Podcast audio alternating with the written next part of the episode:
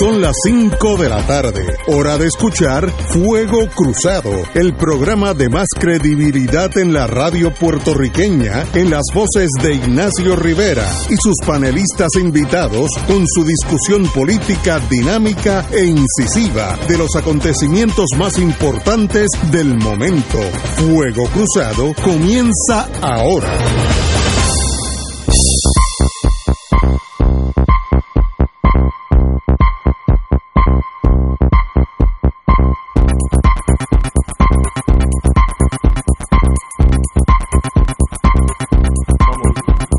Amigos y amigas, hoy es miércoles, el día de los Héctors, Héctor Luis Acevedo a mi derecha y Héctor Luis y Héctor Richard a mi izquierda, no en el contexto político, sino sentados aquí en la mesa, así que bienvenidos compañeros.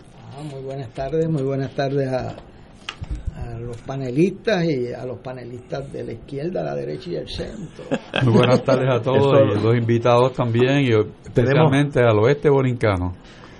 Tenemos como invitada especial la licenciada Isabela Vilaimán, que tiene un caso que yo creo que es uno de los casos de más impacto. Si, si, la, boca pica, si la bola pica bien, como diríamos en el campo, uno de los casos de mayor impacto en la historia de Puerto Rico. Así que vamos a hablar de ella ahorita. Pero a petición de los compañeros queríamos decir unas últimas palabras sobre el compañero juez Juan Villo Torruella para los amigos. Eh, y, yo sé que Héctor Luis me dijo que era, antes de ir al aire, que era se distinguía por ser un buen administrador. Me gustaría que hablara sobre Villo Torruella. Pues fíjese, eh, eh, para mí fue una sorpresa total conocer al, al, juez Torruella en las circunstancias que lo conocí, porque en 1980 eh, cuando se llevó el caso de PCP versus Comisión Estatal de Elecciones sobre el caso de los pavazos, el Tribunal Supremo de Puerto Rico, por unanimidad, incluyendo a todos los jueces, al juez Martín, al juez Trias Monge, todos decidieron que la intención del elector era eh, el, el elemento rector y que si había un problema técnico tenía que ceder ante la intención del elector. El juez Torruellas recibió un caso del Partido Nuevo Progresista que había sido parte también en el Supremo y emite una orden de que eh, descuenten los votos de los pavazos. Y el Supremo emitió una orden que contaran los votos de los pavazos. Eso decidía la Cámara de Representantes. O la ganaba alguien por 39 o la perdía por 35. Este, wow. Así que cuando el sábado 28 de diciembre se reciben las dos órdenes, yo decido obedecer la del Tribunal Supremo de Puerto Rico, la comisión decidió obedecer la del Tribunal Federal, el Tribunal Supremo de Puerto Rico se reunió y dijo que el juez Torruellas no podía revocar un juez de Distrito Federal al Tribunal Supremo de Puerto Rico. Este, cuando a mí me mandan a arrestar el sábado por no dar mi llave. Yo, yo estoy seguro. yo no sabía eso, Héctor. Yo estoy seguro tiene, que el usted... que me mandó a arrestar es el juez Torruella. o sea, totalmente seguro, porque realmente el que yo estoy, o sea, yo estoy acatando la decisión del Tribunal Supremo y, de, y desacatando la del Tribunal Federal.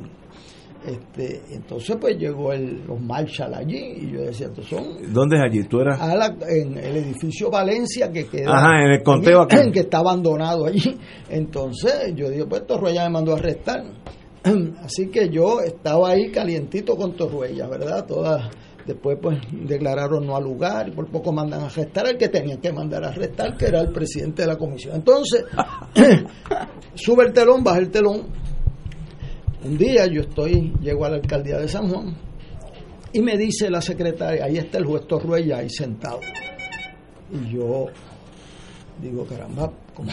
O sea, si me iba a mandar a arrestar, eso fue a su Él no tenía que tiempo. venir personalmente. O sea, ocho, ocho años después me mandó a arrestar. O sea, pero, y, y, él, y él le había llamado, ¿no? Él vino aquí y dijo que lo quería ver usted y que él se sienta ahí hasta que usted lo atienda. El juez Torruella, pues tú, tú tienes que estarme bromeando. Sea, yo salgo para afuera y veo al juez Torruella sentado allí. Yo le digo, juez, ¿qué usted hace aquí? Y le digo, pues mire, eh, eso es en el pasillo. Y me dice, pues tengo que hablar una cosa con usted.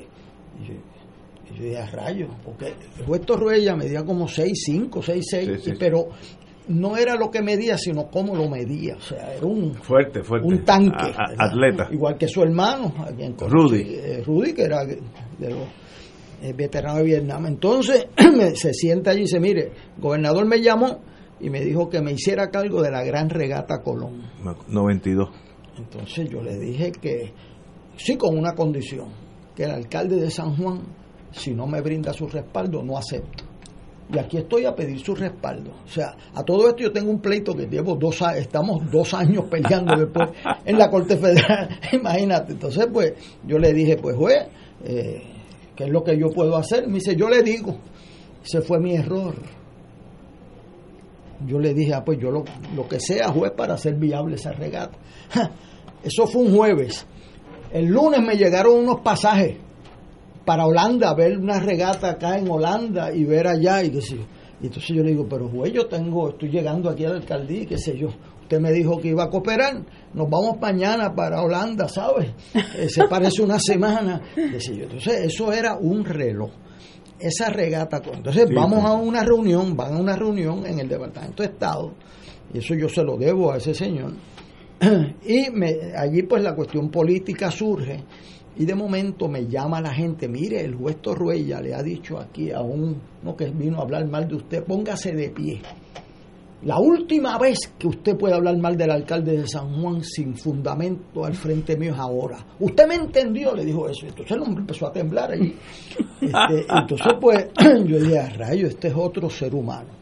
Esta es otra persona. Estuve con él trabajando en eso.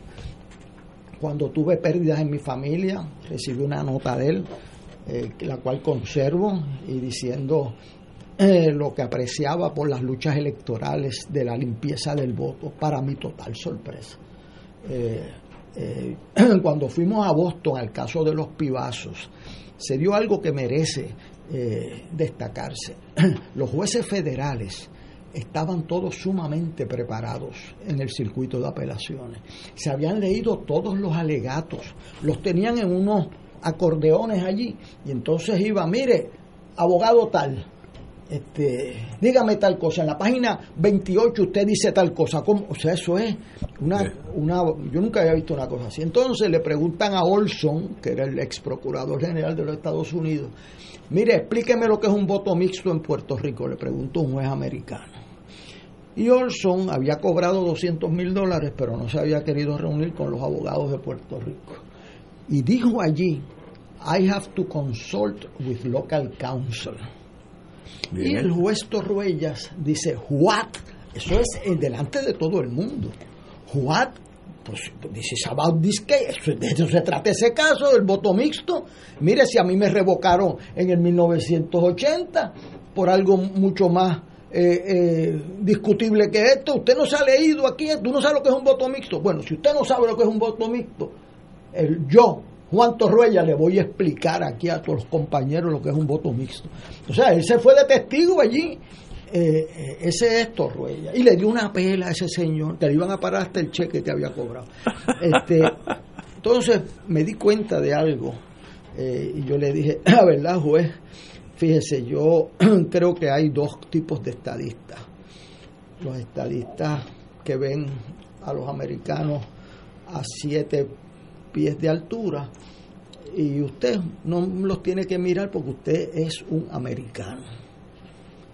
Me dice, yo me quité eso de encima hace rato. Eh, yo no tengo esos complejos que tienen otra gente. Yo creo en la estadidad porque creo en la estadidad. Es más, mire, allí en Oxford, donde sé que tú fuiste, o sea, una conversación entonces de académico, este, pero a una profundidad pocas veces vista y con una visión que es lo que yo quisiera recordar de dos. Primero, el mejor administrador que yo he conocido en mi vida, se llama eh, Torruella. La regata Colón, allí había medio millón de personas y no hubo un solo incidente. Yo, le puedo decir como alcalde de San Juan que no hubo, las carteras las entregaban con el dinero. O sea, allí los puertorriqueños caminaron, él tenía un plan de tránsito, tenía plan para recogido de basura, tenía, eso corrió como un reloj, no hubo un choque de barco. O sea, eso fue perfecto. El mejor administrador que yo, Héctor Luis Acevedo, he conocido en mi vida. Segundo, con las deferencias que tuvo. Y tercero, una persona que sabía que los puertorriqueños nos tenemos que llevar unos con los otros. Él entendía que si tú ibas a hacer la estadidad no podía hacerse votando los independentistas y los populares al agua. Esa es la diferencia. Y los trataba como gente. Y no se sentía acomplejado. No creía que los americanos eran los eh, eh, seres eh, que proveían todo. Por eso le daba sin piedad. O sea, nosotros lo invitamos en dos ocasiones a la Universidad Interamericana y él fue allí con el látigo en la mano y con una integridad que a mí pues me resulta que hoy le merece que se le recuerde como una persona de profundas convicciones.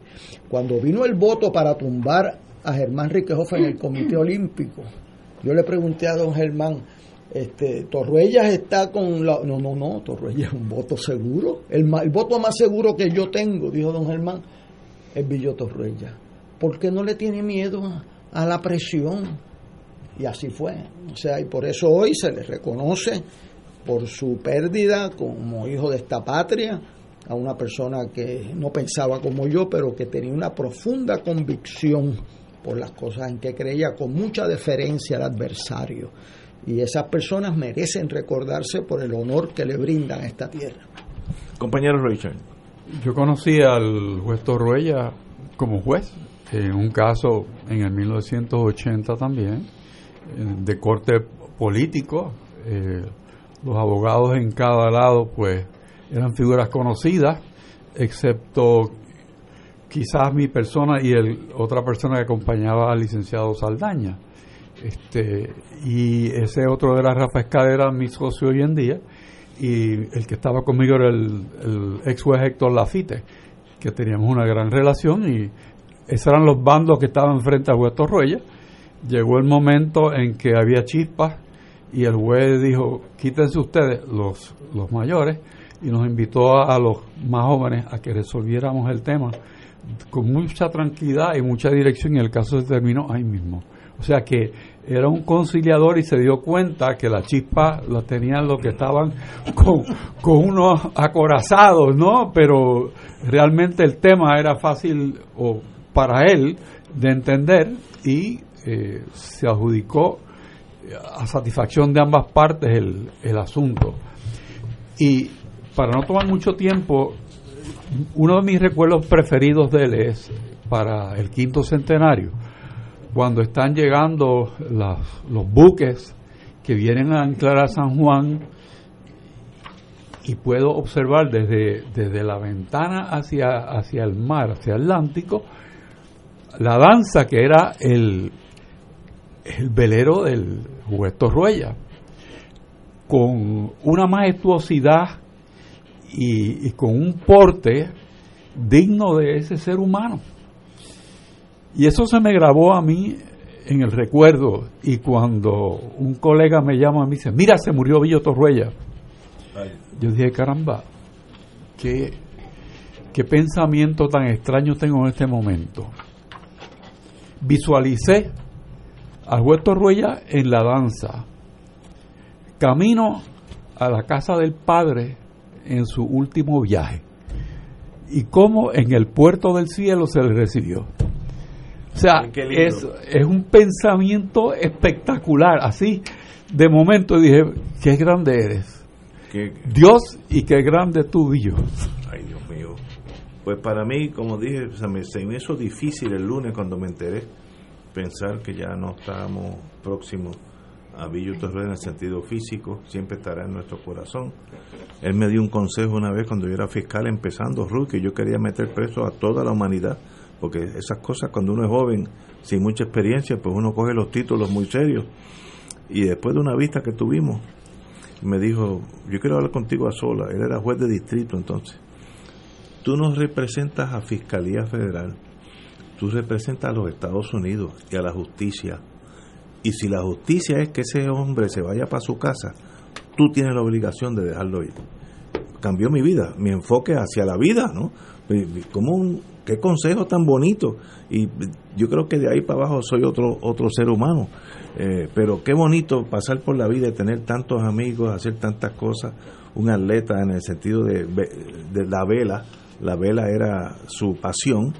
Eh, un velerista de primera clase desde Europa hasta Tierra del Fuego y cruzar hacia el Pacífico en un velero es una hazaña de marinos de verdad. Y él lo hizo eh, hace ya unos años eh, y de verdad me, explicó toda la historia, las peripecias pasando Tierra del Fuego, el, ese estrecho, eh, lo difícil que fue, etcétera, etcétera, extraordinario. Y a la misma vez un extraordinario jurista.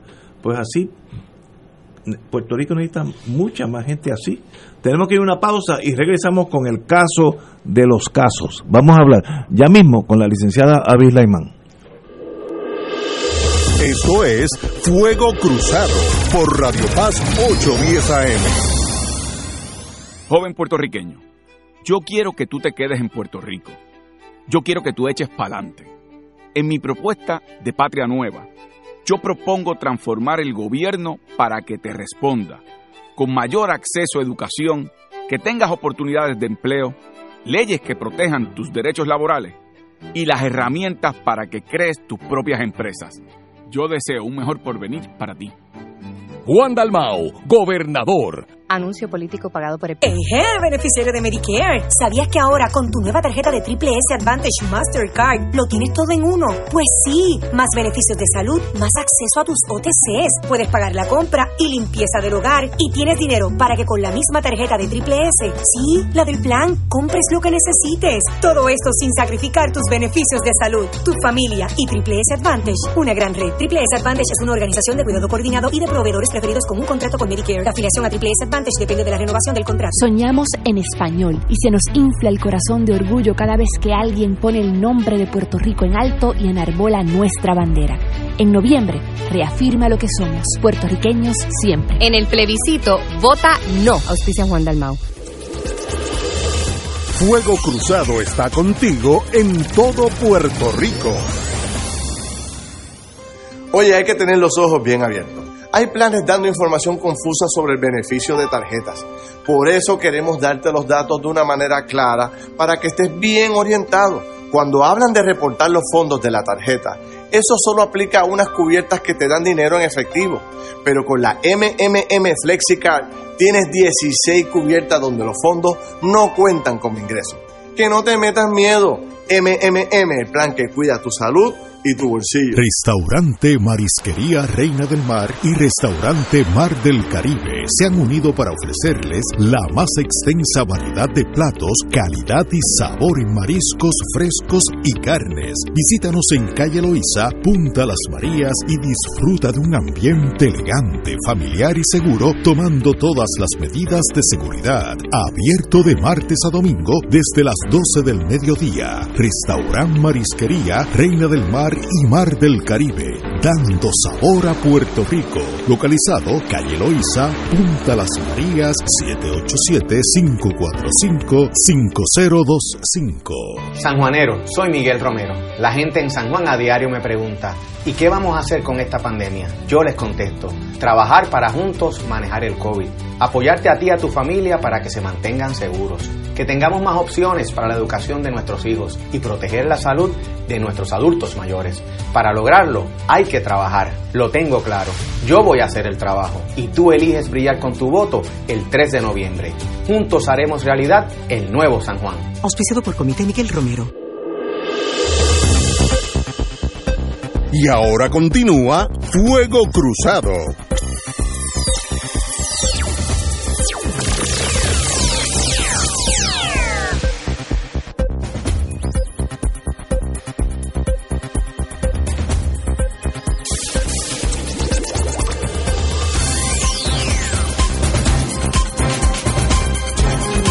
Regresamos, Voy San de Fuego Cruzado. Bueno, en el fin de semana, eso fue el sábado, leí en la prensa un caso que yo creo que es de los casos más importantes, si es que la bola pica hacia el lado derecho y no hacia el lado izquierdo, que es el caso de la que ha radicado la, compañera eh, Isabel Avilaimán, sobre seguridad de ingresos suplementarios, conocida como SSI.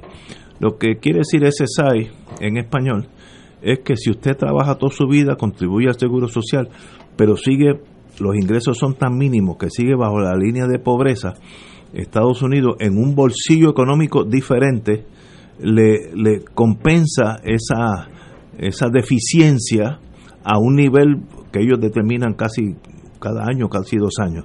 Es un caso que los norteamericanos residentes en Estados Unidos lo tienen por derecho.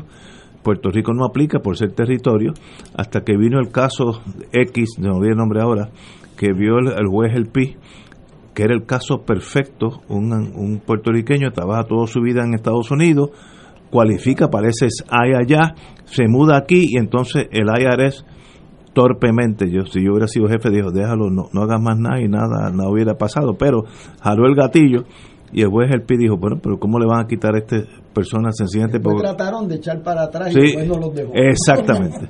cuando se me, cuando se metieron los abogados, dice, espérate, deja ese caso quieto, pues ya era muy tarde.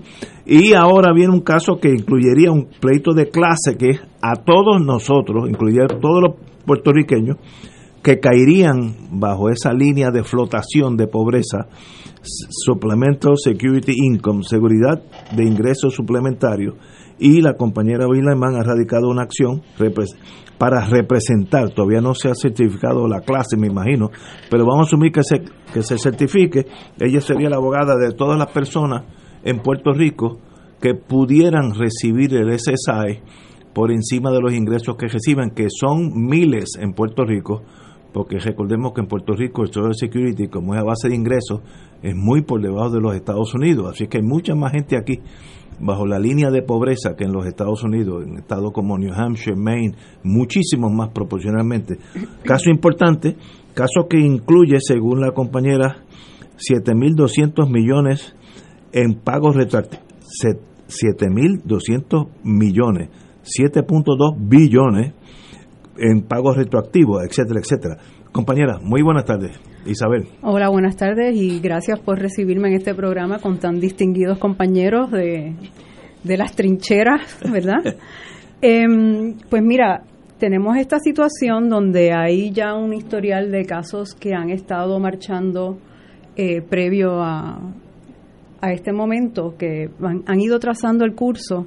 Eh, el caso Baello Madero es el primero que, que entró en acción y ese caso era un ciudadano que vivía en Nueva York, que se muda a Puerto Rico y al cabo de un tiempo, luego de, incurrir en unas una, eh, pormenores burocráticos, ¿no? A lo mejor fue a cambiar la dirección o algo así, y de repente se dieron cuenta, adiós, pero usted está viviendo en Puerto Rico. Exacto. Echa para acá y lo demanda el gobierno a él para que devuelva una cosa como 28 mil dólares, algo así. Imagínate. Y ese caso, por la defensa del licenciado Germán Ferré, eh, lograron eh, eh, la decisión del juez, por decisión del juez El Pi, que esa exclusión de Puerto Rico realmente no es de Puerto Rico. Quería aclarar la parte que, que mencionaste sobre el territorio. La ley per se no, no dice eh, Puerto Rico por ser territorio, sino dice eh, el SSI aplica a los 50 estados, Washington, D.C., y a las Marianas, y a las Marianas del Norte. Y no lo incluye. Simplemente omite Puerto Rico, Islas Vírgenes, Guam y American Samoa. Eh, así que es más por omisión del Congreso eh, donde entran en juego esa, esa exclusión, ¿no? pero entonces que nos hemos percatado en este transcurso, ¿no? De Baello para acá, que en el caso de Baello, pues él ya había llenado su solicitud en Nueva York, ya la había recibido su, sus beneficios allá y de repente acá se los quitan. Esta es la primera vez entonces donde tenemos a la clase. Luego vino el caso de Peña Martínez, que representa el bufete del distinguido licenciado Reichert, eh, y ahí eh, traen unos demandantes de, de diferentes, por, cuestión de diferentes um, beneficios, incluyendo el SSI.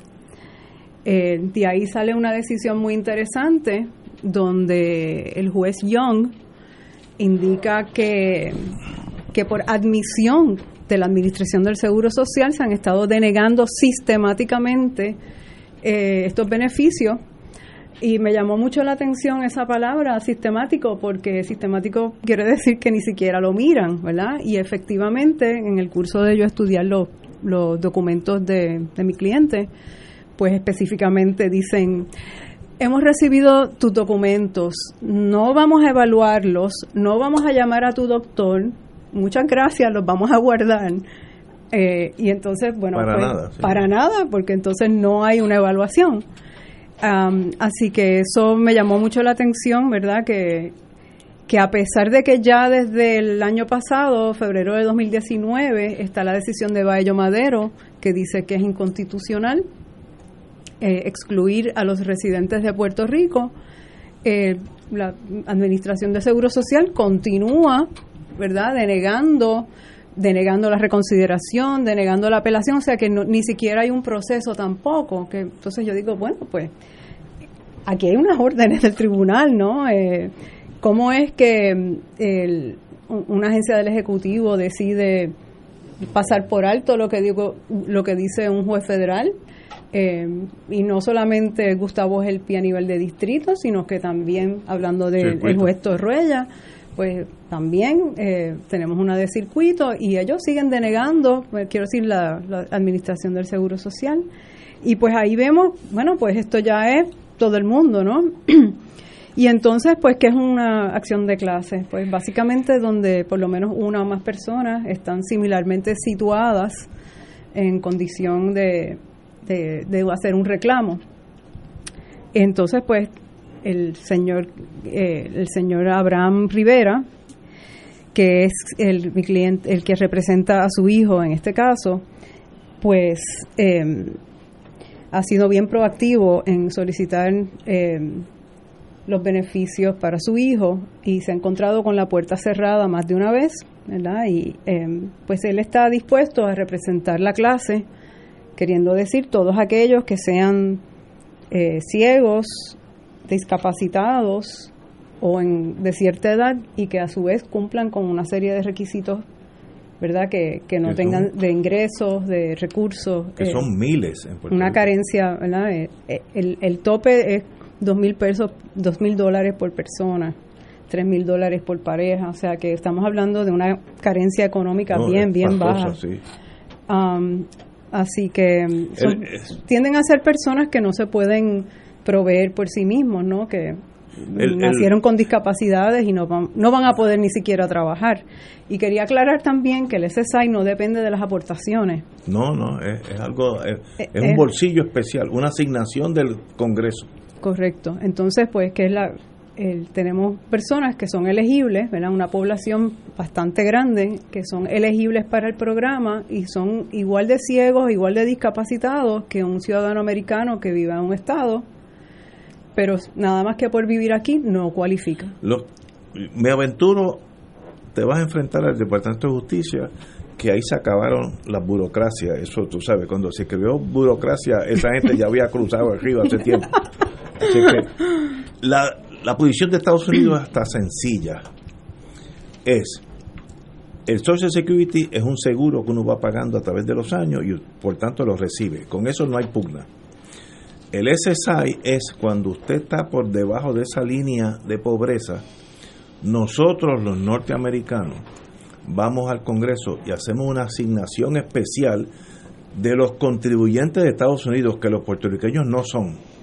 Por tanto, una vez que nosotros asignamos ese dinero, nosotros se lo pagamos según nuestro mejor criterio y los territorios no tienen los mismos derechos de los estados. Ese es el caso de Estados Unidos y va a ser en el Supremo y puede ser que pierdan, pero ese es que esa es la lógica de ellos, ¿no? Porque razón para negarla no hay. Lo que pasa es que estos beneficios van directo al ciudadano. Esto no pasa Sí. por una asignación a un Estado. O sea, una, No, no, esto sí. no es el Departamento de la Familia Sí, distribuyendo los acuerdo. Fondos. O sea, Pero- esto, esto va directo al ciudadano. El caso de ello es, esto es un dinero que nosotros apropiamos separado del seguro social, que es realidad, eso es así. Y ese ese ese ese banquito nosotros lo, lo- nosotros lo distribuimos primariamente a los estados y a aquellos territorios donde nosotros decidamos. Es un caso flojito para Estados Unidos, pero por ahí van. Bueno, ya ganaron, ya ganaron el caso con Baello con Gelpi, ya ganaron con Torruella en el primer circuito, ya Peña Martínez también gan- ganó en, en distrito, va de camino al... Está en el primer circuito. va, va al Supremo. va- va- que- bueno, en el Supremo está Baello Madero, está en el Supremo. Yo ya tuvo una vista en el Supremo. No, todavía no. Ella- La- eh, eh, radicó el departamento, el, el general. Correcto, pa- pero la oposición o lo que se vaya a radicar está vence, vence semana. para el 9 de noviembre o algo así. pero esta Después de las elecciones. Oh, of course, qué bueno, qué bueno. Pero entonces, ¿estás consciente que representas un caso de un impacto económico en Puerto Rico gigantesco? Gigantesco. Bueno, por los mismos estudios del, del gobierno federal se- que están fuera de, ¿verdad? Están outdated. eh, Abunda, abunda sobre eso. Sí, el- hay unos estudios que se publicaron en el 2014 que en verdad están fuera de, de las fechas, son ¿verdad? viejas, ya están, estas fechas, estos números no son exactos ya, pero en aquel entonces estaban estimando que habrían de 305 a 354 mil residentes de Puerto Rico que cualificarían y que conforme a eso, eh, eso representaría entre 1.5 y 1.8 billones de dólares. Wow. Claro, entonces, ¿qué pasa? Bueno, no sabemos exactamente cuál es la población, cómo ha crecido o decrecido después del huracán, Ah, bueno. etcétera, pero Por ahí va a estar. por ahí- tenemos otra, otro estudio que lo, lo usé de referencia, ¿verdad?, de la Universidad de Cornell de 2016, donde estiman que hay 726 mil personas discapacitadas en Puerto Rico. ¿Cuántos de esos cualifican para el SSI? Eso es otro issue, pero eso nos da una referencia, ¿verdad?, de dónde yace el posible, la posible cantidad de personas que cualifiquen. Y, y entonces, a- a- extrapolando los números del- de, la misma oficina que se llama US General Accountability Office, em, usando los mismos números de ellos, extrapolé y sale a 3.6 billones por año. Wow. Eh, eh, ¿Verdad? Eh, eh, es en algún sitio entre medio de esto, ¿verdad? Pero- Pero, Podemos así simplificar que de los casos de impacto económico más importantes en la historia de Puerto Rico. Si ese caso se falla a favor de los demandantes, tendría un impacto aquí masivo en el sentido económico y de justicia, pero vamos a hablar ahora como economista. Eh, un caso bien importante que estoy seguro, distinguida compañera y amiga, que va a tener todos los leones del imperio en contra de usted. Van, este es un caso donde no they will take no prisoners. Aquí no va, aquí no va a haber concesión de nada. Esto es a, puño limpio hasta adelante, que va, adelante va el licenciado Germán Ferré con el caso de Baello Madero. Exacto. Pero tú vas a coger alguno de los flechazos Pero- también. pero- o vas a ganar y llenarte de gloria. Pero em, creo que va más allá de- del caso de Baello Madero como tal. Y, y porque tenemos unos espacios de tiempo donde está Baello Madero en efecto y, y no se está haciendo ningún ajuste administrativo. Eh, ahora hay una- unas paralizaciones en efecto donde pues el, la administración del Seguro Social pues efectivamente no va a recibir eh, solicitudes ni va a atender ningún proceso. Me- me imagino que- Pero hay un proce- hay un espacio de casi dos años donde está activo Bayo Madero sin que sin que se hagan los ajustes administrativos pertinentes, ¿no? Era si te, te declararon inconstitucional la exclusión, pues no tienes Lo otro que- respaldo legal. Lo que yo haría si fuera justicia federal es pelear la clasificación de clase, que no sea que el juez falle en contra de la clase, que sea entonces persona a persona, que eso es imposible entonces llevar los casos. Eh, esa es la primera línea de defensa. Estoy pensando como abogado de justicia, eh, pelea la, la clasificación de clase. Si se gana eso, ya ganamos, aunque se pierdan los casos uno a uno, toma mil años ir pa- caso a caso. Así que todavía no no no, hay, no está señalada la determinación de clase. Todavía no, todavía procesalmente no Porque estamos ahí. Este caso es nuevecito, ¿no? Sí, esto es un bebé. este, ¿Ya tiene juez? Sí, es el juez Besosa. Besosa, muy bien, excelente. Este yo no sé si preguntarle al compañero Richard, porque usted puede tener un caso que va en contra de ella, así que si es así, No, se inhibe. no. ah, no, están. No, no, yo- no, yo no voy a hablar de caso ninguno. No, no, no, es que, es que Ellos dijiste- hablan del suyo. No es que dijiste que él tenía un caso en el bufete. Y si Ellos hay- están en primer circuito ahora Sí, ya mismo. estamos allá. Pero en el, del mismo lado, técnicamente, o de Sí, diferente. ellos representan Ah, bueno, ciudadanos también. Lo que pasa Es es que- que, la- el basamento legal del caso que lleva la oficina fue un poco distinto al primero y el juez hizo unas determinaciones muy particulares sobre la aplicación de los casos insulares eh, que yo realmente entiendo que es la clave. Este, pero vamos a dejarlo ahí. Pues compañera, qué bueno que esté aquí. Tenemos este, no, no sé si viste la que en la demanda surge, de la demanda surge que también hay una eh, demanda por daños Sí, por constitucionales daño, De 1.7 billones. adicionales. Wow. Eso me da la impresión que va a ser un caso de muchos años de litigio y de una oposición férrea del gobierno federal y espero que pierdan porque no tienen razón. Lo que tienen es el tecnicismo de la ley eh, y, y- y la justicia está con su señoría. Así que deseo lo mejor para usted y Puerto Rico. Si usted gana, gana, gana todo, todos Ganamos los todo. puertorriqueños. Ganamos todo. De todos los colores. Y va a tener mucha oposición del establishment federal.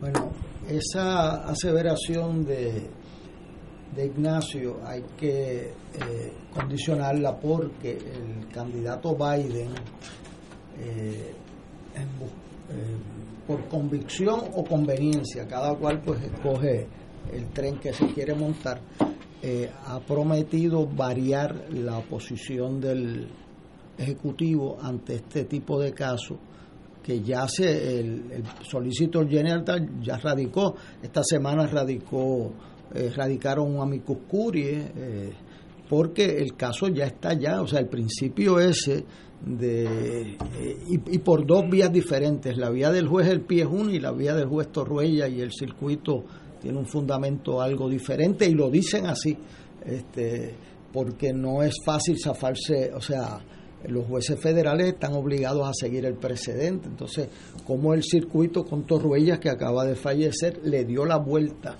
a, a los dos precedentes que habían, es un, es un poco tiene que ver con el razonamiento del juez eh, Jones en el, en el, en el caso aquí. Sí.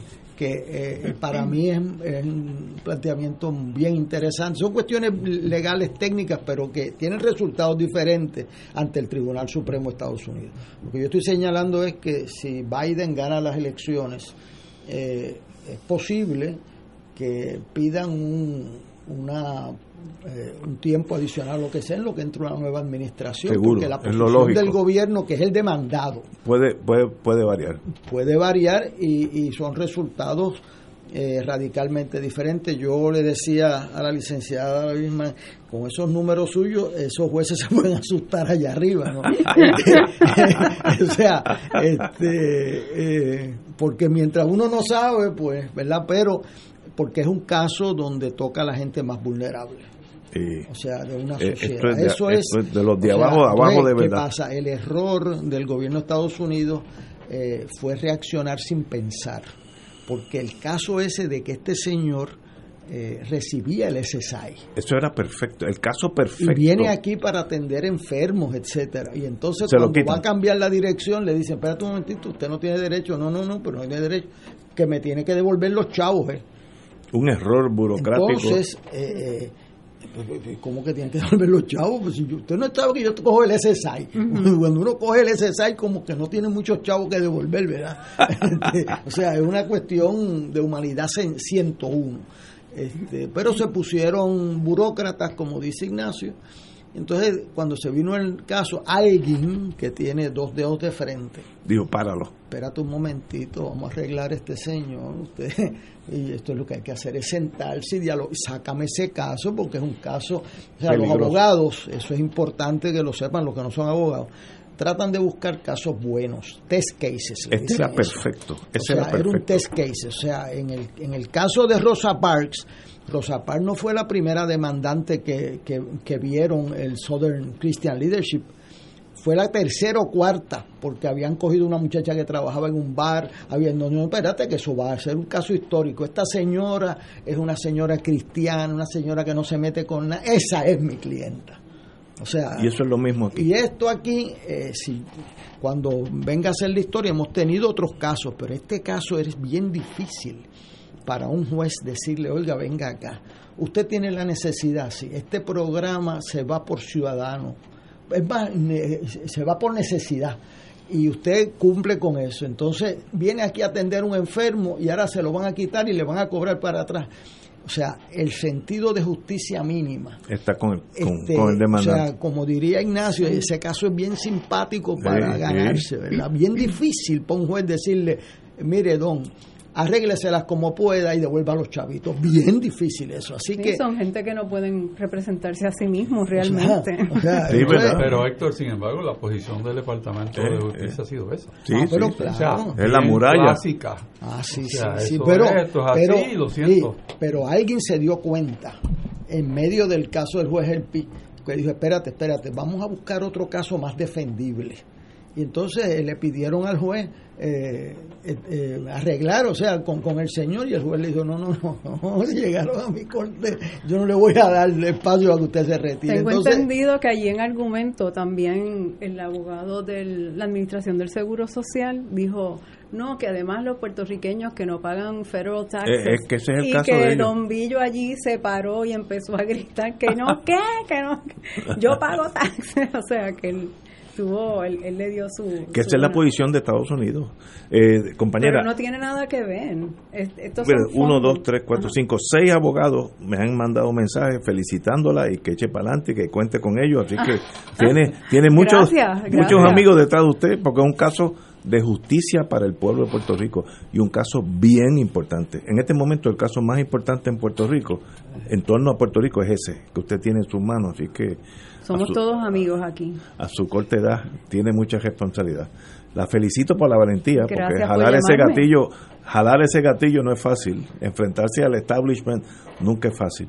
Y le deseo que sepa que todos nosotros estamos con usted hasta el final de esta de esta victoria que espero que así sea. Es el principio de una aventura. Muy bien. Y cuento con todos ustedes. Cuenta con nosotros para hasta el fin. Tenemos que ir a una pausa. Muchas gracias, compañera Vilaiman. Esto es Fuego Cruzado por Radio Paz 810 AM. Junto a Alexandra Lugar hay un movimiento por toda la isla de más de 130 candidatos y candidatas. Miles de personas que viven y aman esta tierra, que reconocen el potencial de nuestro país y están hartos del oportunismo, el pillaje, la corrupción. Este noviembre, Victoria Ciudadana cuenta con un equipo completo. Cuenta contigo por una victoria de todas y todos. Anuncio pagado por el Comité de Gastos Independientes de SPT, no autorizado por el candidato aspirante a partido alguno. El Servicio de Conservación de Recursos Naturales del USDA anuncia su programa voluntario de incentivos de calidad ambiental EQIP, con el propósito de ayudar a los agricultores puertorriqueños a aplicar prácticas para conservar el suelo, el agua, el aire, las plantas, los animales y la energía. Los agricultores pueden solicitar para EQIP en cualquier momento, pero la fecha límite para el primer periodo de aplicación del año fiscal 2021 es el 30 de octubre. Llame a su oficina local de NRCS o visite www.pr.nrcs.usda.gov para más detalles. USDA es un proveedor, empleador y prestamista que ofrece igualdad de oportunidades. Una ley de costas para proteger la zona marítimo terrestre proteger y rescatar 700.000 cuerdas para uso agrícola, designar las reservas naturales en protección de nuestros recursos y nuestro medio ambiente, prohibir el depósito de cenizas tóxicas y medidas para atender las consecuencias del cambio climático son solo algunas de las propuestas que desde la calle y el Senado yo he promovido. En defensa del ambiente, tú sabes dónde he estado parado. Juan Dalmao, gobernador. Anuncio político pagado por el PIB. Fuego Cruzado está contigo en todo Puerto Rico. Amigo y amiga del Distrito Senatorial de San Juan, por años hemos mantenido legisladores incompetentes y corruptos que han convertido el Capitolio en refugio de políticos derrotados, amigos del alma e hijos talentosos. Soy Marilu Guzmán, candidata al Senado por el Distrito 1 de San Juan, Aguas Buenas y Guaynabo. Y te pido que el 3 de noviembre votes por una victoria ciudadana para sanear la legislatura y comenzar a construir un gobierno justo para todos y todas. Anuncio político pagado por Comité Marilu Guzmán. La tecnología avanzada al cuidado de su salud tiene un nombre. Advanced Imaging Interventional Center. Siempre con innovadores servicios en radiología diagnóstica y un personal certificado brindándole confiabilidad con resultados más certeros en todas sus pruebas. Ofrecemos MRI, tomografía computadorizada, angiografía digital, neuroradiología, sonografía y ahora con nuestro nuevo servicio avanzado de PET-CT para pruebas de alta eficiencia. Advanced Imaging, edificio Arturo Cadilla, Centro Médico San Pablo Bayamón, 269-2442. San Juanero, soy Miguel Romero. La gente de San Juan a diario me pregunta, ¿qué va a pasar después de noviembre? Mi respuesta es clara, seguridad para tu familia, una ciudad limpia e iluminada, calles reparadas, parques bien mantenidos y que aprovechemos nuestra fortaleza para crear empleos. Todo eso se logra trabajando. Yo lo tengo claro. Yo voy a hacer el trabajo y tú el 3 de noviembre eliges brillar. Juntos haremos realidad el nuevo San Juan. Auspiciado por Comité Miguel Romero. Y ahora continúa Fuego Cruzado.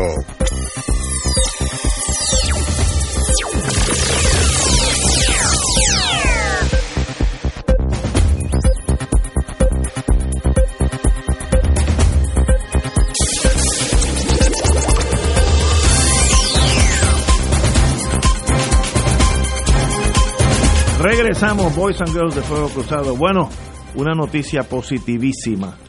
Hoy ha sido noticia hasta ahora muy buena. Podremos renovar la licencia desde su hogar.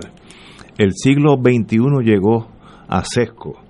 Yo tuve que renovar mi última licencia y fue una odisea antes de la pandemia, fue como un mes antes de la pandemia. Fue una cosa tan dantesca que sencillamente uno quedó ejecutado. Bueno, la próxima vez yo después de cuatro años pues no vuelvo a guiar. Nos vemos, compañera Iman. Un placer. Porque Sesco en Carolina es una cosa de hacer una película de esas de misterio de los años blanco y negro. ¿Te acuerdas? Luga Bugosi, algo así. Era una cosa espantosa. Y yo que manejo mi vida relativamente bien, pues yo fui hábil y tuve que hablar con ciertos señores, hacer con ciertos contactos allí, porque si no, te chupas dos días allí, una cosa. Y allí había, sin exagerar, allí había mil personas esperando, mil. Una cosa, ¿pero qué es esto? Bueno, pero finalmente salí con la licencia, todos los empleados fueron muy corteses, no estoy, yo estoy diciendo que el sistema es absolutamente obsoleto. Ahora, la gente se portó muy bien. Y ahora llegó alguien eh, la señora gobernadora dice que lo, lo, indicó ayer, etcétera, etcétera, pero esto creo, para hacer justicia, esto fue un proyecto que empezó Roselló Hijo, empezó este sistema y ahora es que da fruto. Si me equivoco, que alguien me diga, pero yo creo que, estoy en lo correcto. Pero sea Rosellito, sea Wanda, el que sea, muy bien, excelente. No hay forma de estar allí dos días de su vida haciendo exámenes físicos cuando en Texas, yo hace como 3, 4 años, cuando mi hijo eh, se mudó a Texas, sacó la licencia en la computadora desde su casa hace 3 o 4 años, no estamos hablando de hace dos semanas, hace 3 o 4 años. Así que llegó, qué bueno, felicito a la gobernadora, buenas noticias. Y, y que no haya que estar allí mil personas a las siete y media de la mañana esperando por, por el turno, si llegas temprano eres el 47 cosas de, tercer mundo de verdad. Así que qué bueno, es una buena noticia, espero que eso funcione.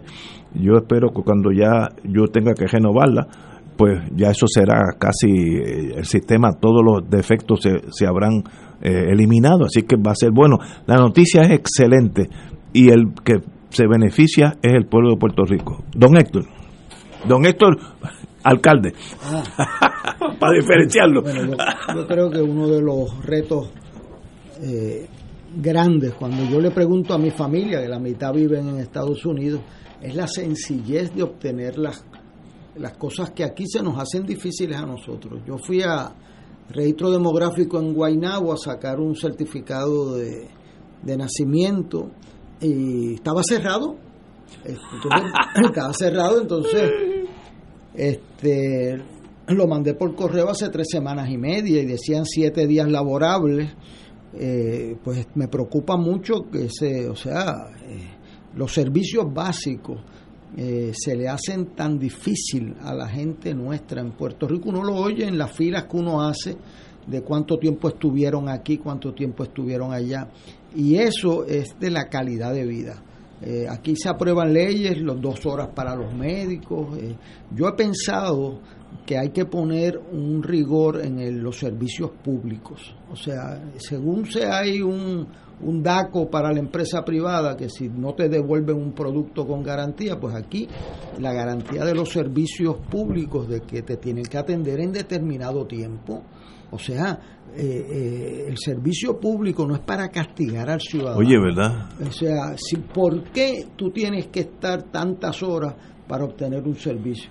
Pues hagan cita y las tienen que cumplir y tiene que haber una carta del derecho de, del, que va a recibir un servicio público, sean cupones, sea un préstamo en, una agencia de gobierno, sea una cita en el departamento, en el, en, en el dispensario. Usted no puede estar todo el día allí, ¿por qué? No hay razón para eso, excepto algunos, ¿verdad? Que ellos sostienen que la gente pide en sitio y después no van, etcétera, pero eso hay que profesionalizarlo. Nosotros tenemos que dar un salto porque eso que vivió, eh, entonces a mí me ha pasado que yo estando allí, se ha formado un revolú porque la persona dice, bueno, y esta es la hora de, yo tengo un receso ahora y qué ah, sé yo, entonces la gente le grita. Sí, sí. Eh, eh Aquello era un motín controlado. o sea, yo, he estado allí, claro, este, y yo insisto en hacer la fila, pero, eh, y hay gente que viene a sacarme de la fila, pero el que está allí todo el día, no hay cosa que le lastime más que le cuelen a Ignacio allí, o Héctor Luis Acevedo. Eso, eso, o sea, eso le eh, eh, eso es una ofensa doble. Así que eh, veo, yo he estado allí con gente que han trabajado con excelencia en esos sescos, conozco gente bien sacrificada y, me alegra mucho que se ha dado ahí ese avance, espero que lo ejecuten, porque aquí a veces hacen programas porque ese sistema, o sea, ¿por qué a mí me llega de la cooperativa de seguros múltiples un mes antes? De que se vence una tablilla mía, me llega una notificación de que yo tengo el seguro pago y que tengo 100 dólares de abono. Entonces, no me llegaba la del Departamento de Transportación. Sí, sí, hay que, hay que buscarla. Ahora uno la puede bajar, bajar, electrónicamente. pero eh, eso es porque si se puede hacer una cosa bien no se hace. Así que yo veo que la hoy esta semana Giancarlo González sacó un libro de la digitalización del gobierno de Puerto Rico, se han hecho unos avances y yo creo que esa es la ruta del futuro. A mí me dice la gente, estudiantes míos, familiares míos que se mudan a la Florida y que me dicen, eh, el, gran, el, gran shock es lo fácil que es conseguir eh, eso. Yo viví eso en, Washington. Yo venía de luchar por un teléfono para una comunidad pobre en San Juan cuando era estudiante de Derecho. Eh, estuvimos allí buscando a una familiar, etcétera, para que le diera a, a una barriada en Barrio Obrero, ¿no? Entonces llegué a Washington y me mudé de apartamento cuando conseguimos trabajo. Este, y entonces yo llamo a la telefónica y le digo, mire, para ponerme en, lista ahí para este, pedir un teléfono, boricuada, ¿no? Entonces al otro día yo me empecé a mudar y cuando llego veo un, un tipo colorado allí, este, como de 6 2, esperando en la puerta de mi apartamento a las 10 de la mañana del día siguiente. Entonces yo le paso por el lado, no fuera a matar a ese tipo, no fuera a saltar, este, yo le paso por el lado y le digo, usted aquí está buscando un guy with a funny name. este, eh, Héctor, qué sé yo, soy yo. tipo entró, papi, me puso un teléfono, hago una llamada, ya tiene su teléfono, y yo le digo, ¿le debo algo? No, ellos te le facturan yo me senté del mareo, del susto, como es posible que yo que había estado tres meses en conseguir un teléfono aquí luchando eh, y, aquí lo conseguí en menos de 24 horas. Eso es el primer mundo. Eso es el primer mundo. Cuando yo llegué al NYU Medical Center, me dijeron, esté ahí con un familiar que fui a las 9 de la mañana. Pues mira, a las 9 de la mañana llamaron el nombre. Eso es. o sea, y eso no hay nada oculto excepto eficiencia, administración y administración, seguimiento y un administrador que lo que lo ponga en vigor allí en ese centro impresionante. Y eso es lo que nosotros merecemos como pueblo, eso no hay ninguna razón para no tenerlo. Eh, así que me alegra, felicito al gobierno por ese logro y espero que lo cumplan puntuosamente. Realmente lo que amerita la noticia es felicitar al gobierno. Muy bien. Eh, porque es de las cosas que hacen falta.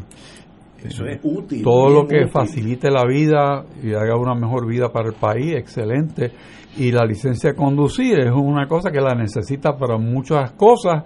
Y hoy día, como un Real ID, pues también ese sistema, si la noticia es fiel eh, en su operación, pues que pueda conseguir el Real ID también en ese, ese portal.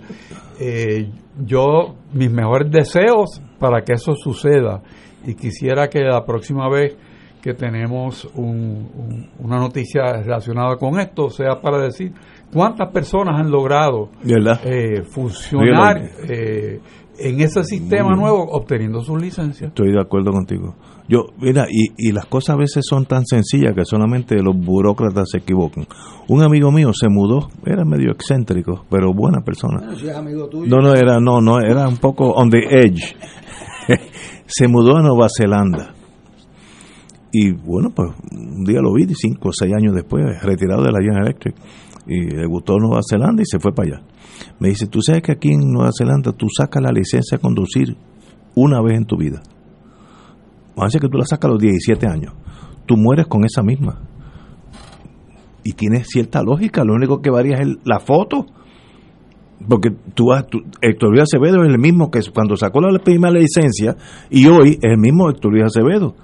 Físicamente ha cambiado, pero eso es irrelevante a la policía porque lo importante es el número de licencia. Y oye, qué lógica. Se saca una vez y no hay más nunca que volver a sesco ni nada. Oye, la gente simplifica la vida y nosotros aquí, bueno, yo la última vez que dije, la próxima que yo tengo que renovarla, voy a estar guiando sin licencia el resto de mi vida, porque yo no me chupo esto de nuevo, yo no puedo vivir, esto es una cosa eh, dantesca. tú no sabes que en Puerto Rico hay un sistema alterno para eso que se llaman gestores. Sí, gestores, sí. Pues entonces. Ahora, tú sabes, no, pero hay, hay gestores ilegales también. Yo tuve un caso de una señora. Yo sabía que puede ser la No, no, no, no, por el caso criminal. Hay una señora que saca su va a un gestor y saca la licencia. Bonafide, era doctora. Entonces, un día entra a Fort Buchanan, va un poquito más rápido y los MPs la paran. Y ella, pues, mi, licencia, los MPs dicen, bueno, chequean dice, señora, esta licencia no existe pero como que no existe, si esta es mi licencia, pues no existe. Fueron muy finos, pues mire, vamos, le voy a dar un ticket, usted eh, nos quedó con la licencia. La licencia del gestor era falsa. Ella le, entregó la licencia, el gestor cobró creo que 500 pesos, un montón de dinero. Ella e, e, era o es extranjera, ya es ciudadana americana. Le cobró 500 pesos y le, y le trajo los documentos y era la licencia en sí era falsa. Ese era un bandido Entonces, como a ti casi nunca te paran para nada, pues vivió así hasta que yo no sé, yo yo digo, yo notifiqué a la policía de Puerto Rico todo, mire, esto está pasando, este fue el, gestor, no sé si hicieron nada, eso no es mi problema. Pero así que había gestores, por la necesidad de evitarse a sesco, había hasta un sistema ilegal funcionando. Que nadie se cuela de una fila que no existe. Exacto. Oye, qué buen dicho eso. Nadie se cuela de una fila que no existe, es verdad. Son las 6 de la tarde, amigos. Vamos a una pausa y regresamos con Fuego Cruzado. Esto es Fuego Cruzado por Radio Paz 810 AM. Puerto Rico es un país con gente que defiende su nacionalidad, que ama su idioma, su cultura, su identidad y que por sobre todo nos sentimos orgullosas de lo que somos, puertorriqueñas siempre. En el plebiscito, vota no, auspicia Juan Dalmau. Hey, beneficiario de Medicare. ¿Sabías que ahora con tu nueva tarjeta de Triple S Advantage Mastercard lo tienes todo en uno? Pues sí, más beneficios de salud, más acceso a tus OTCs, puedes pagar la compra y limpieza del hogar y tienes dinero para que con la misma tarjeta de Triple S, sí, la del plan, compres lo que necesites. Todo esto sin sacrificar tus beneficios de salud, tu familia y Triple S Advantage, una gran red. Triple S Advantage es una organización de cuidado coordinado y de proveedores preferidos con un contrato con Medicare. Afiliación a Triple S Advantage depende de la renovación del contrato. En Oro 92.5 FM, Radio Paz 810 y el Canal 13 estamos trabajando a tono con la emergencia que en estos momentos está viviendo Puerto Rico. Estamos ofreciendo nuestros servicios al máximo con el personal disponible según nos permitan las circunstancias. Si tiene un mensaje para ofrecer a sus asociados, clientes o personal, solo tiene que llamar al 787-349-7949. 787-552-0825 y nuestros empleados le comunicarán al personal de ventas para atender su necesidad. A nuestros clientes estén en comunicación con su ejecutivo o ejecutiva de ventas que continúan ofreciendo sus servicios como de costumbre. Recuerden los teléfonos 787-349-7949 y 787-552-0825. Fuego Cruzado está contigo en todo Puerto Rico. Escucha los sábados a las 5 de la tarde para servirte un programa del Colegio de Profesionales del Trabajo Social de Puerto Rico con los temas de interés a la comunidad. Recuerda, los sábados a las 5 de la tarde para servirte por Radio Paz 810.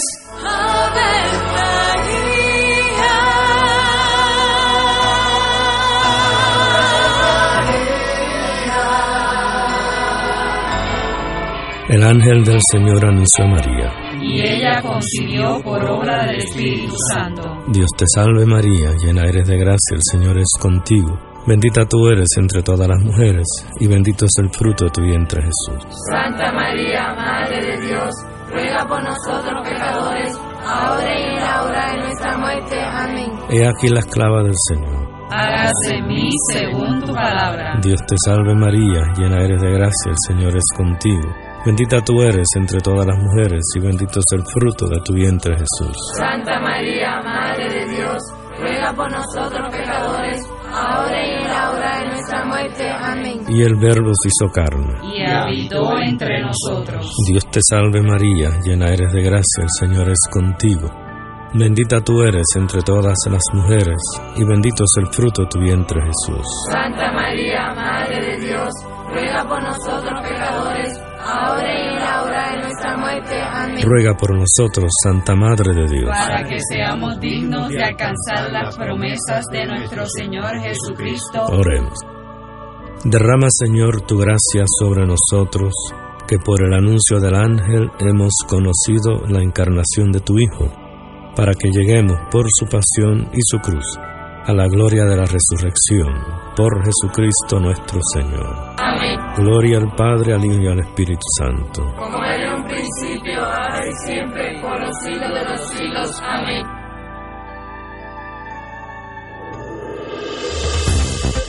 Aquí la llama se enciende cada tarde a las 5 porque escuchas Radio Paz 810 AM, WKBM San Juan y retransmite en diferido WOROFM Corozal San Juan, la Casa de Fuego Cruzado, el programa de más credibilidad en la radio puertorriqueña.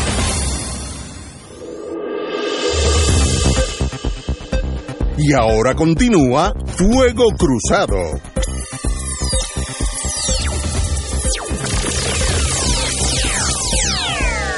Amigos y amigas, estamos con el compañero Gabriel Esterich, así es que se pronuncia. Así mismo es, gracias. Esterich. Eh, muy buenas tardes, compañero. Buenas tardes, Ignacio, y buenas tardes a todos los radioescuchas Y- de Fuego Cruzado. Vamos a hablar del voto accesible. Yo nunca había oído eso, no había oído eso hasta ahora. ¿Qué es eso? ¿De qué se trata el voto accesible? Pues mira, Ignacio, esto viene desde el año 2002.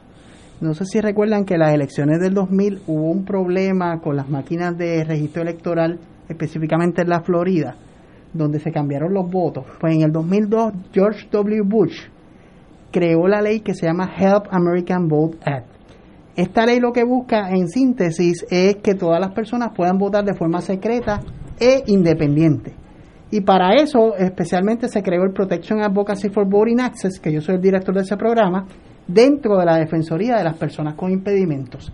Y lo que estamos buscando es que todas las personas puedan tener un derecho al voto secreto, independiente y accesible. Dame ejemplo. Por ejemplo, cuando yo voy a votar el 3 de noviembre, pues allí cuando yo voto estoy solo, ¿no? Eh, Eso no, con, con eso no hay problema. Sí, lo importante El voto por correo, el voto por encamado, todo eso son Todos son cosas, iniciativas del Protection Advocacy for Voting Access que, que, que dirijo desde el año 2004 y lo que hace es buscar alternativas para que las personas con impedimentos puedan votar. Vamos a, a explicarle más o menos ejemplos. El voto por, por encamado, como se le llama, ese fue un voto a domicilio que se creó desde la Comisión Estatal de Elecciones con la participación de este servidor y del Programa de Protección y Defensa para que personas con impedimentos que no pudiesen salir de su hogar pudiesen ejercer su derecho al voto al amparo del Head American Vote Act. Eh, el ejemplo clásico de ese año 2003 más o menos, que fue cuando empezó la ley, en Puerto Rico fue que una persona con obesidad mórbida no podía salir por su peso del cuarto, ¿no? Y el amigo Néstor Colón Bellingeri, que era el que dirigía el, el comité de, amplio de, de la ley ABA en Puerto Rico, nos planteó la situación y nosotros buscamos Help American Vote Act para buscarle un voto a domicilio que en principio se le llamó voto encamado, pero realmente es un voto a domicilio que lo que hacen funcionarios de partidos políticos diferentes van a la casa del elector y recogen ese voto. Eso está pasando ahora mismo. En este momento hay personas con impedimentos que están recibiendo funcionarios de colegios de diferentes partidos políticos desde el sábado, me parece desde el sábado, y lo están recibiendo, ¿verdad? Y, y ese voto a domicilio es bien importante porque si no existiera este tipo de personas jamás pudieran votar. Ahora con el COVID-19, el número que tengo que me dejó la comisión fue 105 mil personas En domicilio. en domicilio, un número histórico. Pero por correo 54 mil. 54 mil por correo y 53 mil de voto el sábado 31 de octubre, que es el voto adelantado en el precinto. Pero ¿qué es lo que deben conocer las personas con impedimentos? Primero, que si no solicitaron el voto adelantado, deben ir el 3 de noviembre a votar. Y ese centro de votación, perdonando la redundancia, tiene que ser completamente accesible. ¿Qué es accesibilidad? Es que tú llegues desde donde está ubicado el estacionamiento y puedas caminar o ambular en una silla de ruedas con cualquier equipo sin ningún tipo de tropiezo, sin ningún tipo de escalón, hasta el colegio de fácil acceso.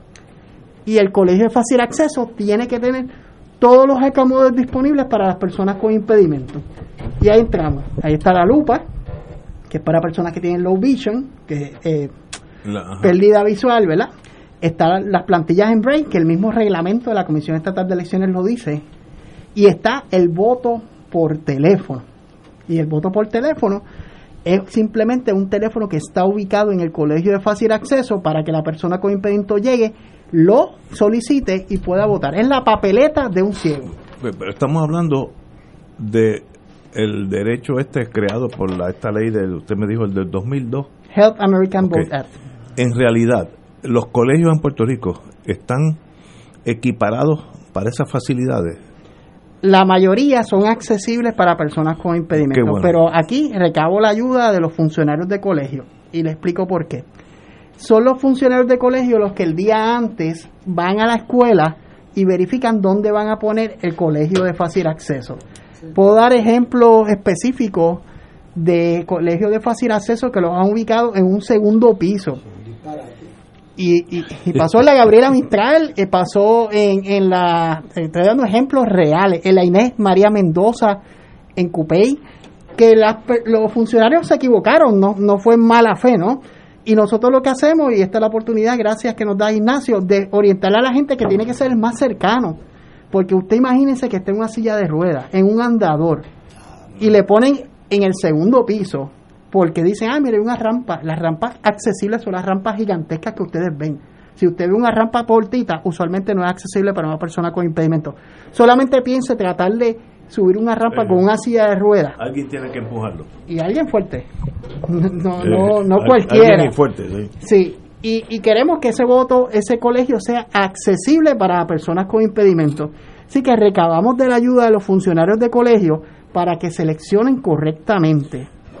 La Comisión Estatal de Elecciones, que son los que mandan en este juego, ¿está consciente de estos requisitos? Ustedes, Sí, sí, nosotros estamos trabajando con ellos desde el 2003-2004 eh, y esperamos que, que la Comisión Estatal de Elecciones nos colabore de aquí al, al martes en la promoción de un colegio de fácil acceso, accesible, perdonando la redundancia, y del voto telefónico, que es algo que quiero darle Eh, mucha eh, información eh, sobre Yo eso. nunca había oído del voto telefónico en mi vida. ¿Existe eso? Sí, pero eh, Eh, Héctor Luis, es Héctor un, Luis. un voto Sí. para, que se hizo para ciegos. eh, Principalmente. eh, no es de mucho uso en Puerto Yo Rico. no, yo no, yo pero no. lo que sí es de mucho uso es lo que él señala que desde el och- de 84, 84, antes de la ley federal, aquí se designó por unanimidad que había iba a haber un colegio de fácil acceso en el primer piso. Así Claro. se dijo, Es que lo lógico, lo pero no o va a tenerlo en el lo décimo. decidimos con Crisanowski, Noriega, eh, César Vázquez, tiene que ser en el primer piso porque usted no, o sea, No- yo no va a subir diez- yo he siete llevado- pisos. yo llevé a mi mamá a votar este, con un sillón de ruedas y eso, o sea, eh, el- Es se difícil. designó eso, que iba a ser el colegio 1 para que fuera el primero. Y si eh, el suyo quedó allá en otro piso, le tenían que traer eh, eh, la papeleta. En eso en el 84. Eso ha ido mejorando ahora con esto. De hecho, ahora hay una situación con el COVID que me llegó esta mañana y le envié a los distinguidos compañeros el protocolo para aquellos que estén enfermos o entiendan que tienen síntomas. Uy. Este, se hizo un protocolo y lo leí cuidadosamente, se los envié esta mañana, lo aprobaron hoy y, y es muy, eh, o sea, eh, eh, requiere unos cuidados especiales porque aquí hay miles de personas con, con, con, COVID. la, con COVID y no queremos que nadie más se enferme, pero tienen derecho a votar y se hizo un protocolo, a mi entender, muy bueno que usted hay una junta para los enfermos del COVID que van a estar protegidos eh, con batas, etcétera, para que usted pueda y le llevan el voto al carro para que usted no se tenga que bajar. Eso es importante saberlo porque, es- o sea, yo creo que cada voto es, es determinante. Y eso que dijo el compañero, estas personas no iban a votar antes. Los- Exacto. Los, que estaban en el hospital.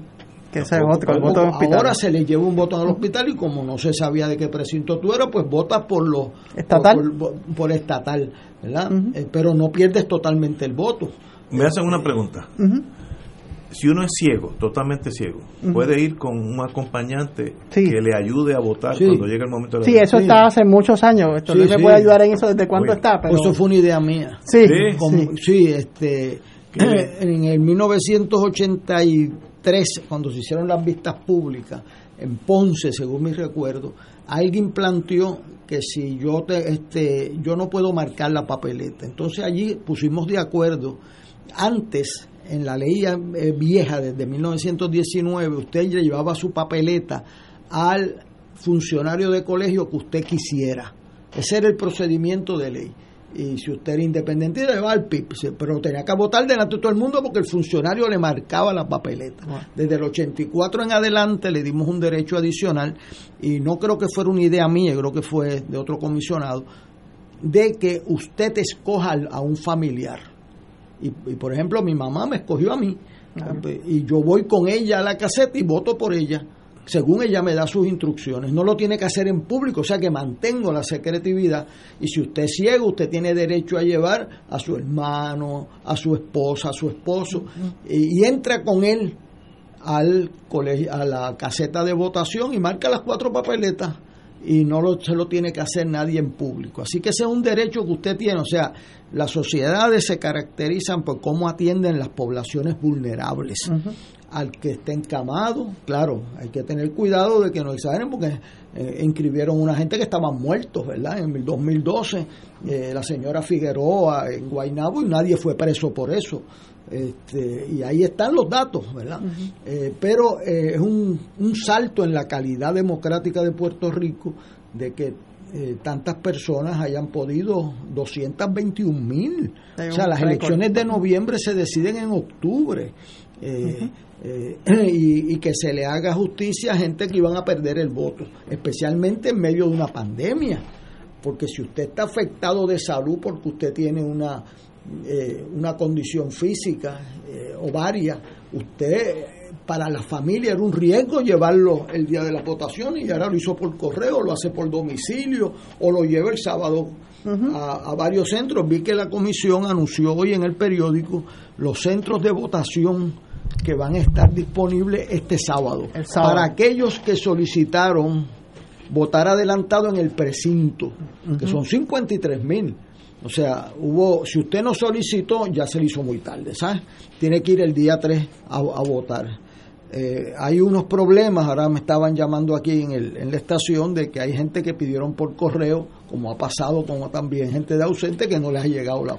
De hecho, yo estuve hablando con Java, que es la Junta Administradora de Voto Ausente, ahorita también, sobre ese particular porque conozco un, caso específico que tal vez me está escuchando de una persona con un matrimonio, esto Luis, a uno le llegó y, al otro no. Entonces estuvimos buscando y tuvimos que enviar el número de electoral a Java y la y, y John Vega Alta y la, la papeleta está en el Coliseo Roberto Clemente.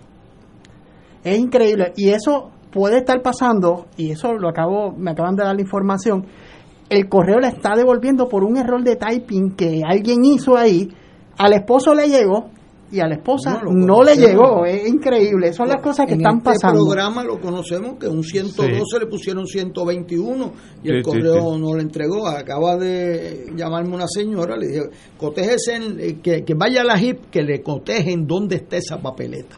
es probable que, quedó sin desarrollar que era el, voto por teléfono. Sí, adelante. definitivamente. Tengo, tengo varias llamadas que me dicen, bueno, ¿qué pasó con el voto por teléfono? El voto por teléfono responde a la sección 3013B de la Help American Vote Act que establece, y estoy citando, el requisito del uso de al menos un sistema de votación electrónica de grabación directa u otro sistema de votación equipado para personas con impedimento en cada colegio electoral. Esto es básicamente un teléfono donde la persona ciega simplemente tiene que marcar y seguir las instrucciones. Ayer la comisión, y esto es bien importante, dio un número de teléfono para que la gente practique. Y voy a decirlo eh, bien pausado. 787 589 8421. Voy a repetir. 787 589 8421 yo practiqué también. Yo hice un voto de nominación directa que pensaba que era lo más difícil del mundo y se puede hacer. ¿Ok? Simplemente practiquen con el número 589-8421 y a usted puede ver cómo hacer el voto para, para voto por teléfono. ¿Qué va a pasar? Usted es un elector con impedimento que llegue al colegio de votación de la escuela Gabriela Mistral. Usted es ciego usted le va a decir al funcionario del colegio que usted quiere participar en el colegio de fácil acceso y debe pedir el voto telefónico. Y mi exhortación a los funcionarios de colegio, y agradezco que aquí esté Héctor Luis, que es un maestro, ¿verdad? Es profesor de esta área. La Comisión Estatal de Elecciones tiene que decirle a sus funcionarios que abran el maletín, no lo están abriendo. Y tengo que decirlo, lo he dicho públicamente en todos los medios que he ido, hay instrucciones de algunos partidos políticos y hasta de algunos comisionados y alguna gente diciendo, dejen eso por el lado. No, no, no, porque no puede estar por el lado porque esa es la misma papeleta. Es la papeleta del ciego.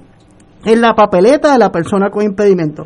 No podemos permitir lo que ha pasado en otros eventos electorales, que cuando llega la persona ciega, le dicen, ah, yo no sé quién es, y déjame llamar a este, déjame llamar a otro. Y hasta nosotros mismos, cuando hacemos las monitorías, que vamos a hacerlas de nuevo, hemos tenido que montar el teléfono. El teléfono es simplemente abrir una caja y enchufarlo a la pared. No hay más nada que hacer. Así que mi exhortación a todos los funcionarios es que tengan esa papeleta, porque es una papeleta lista a las 9 de la mañana en cada centro de votación para que cuando lleguen las personas ciegas puedan ejercer su derecho al voto.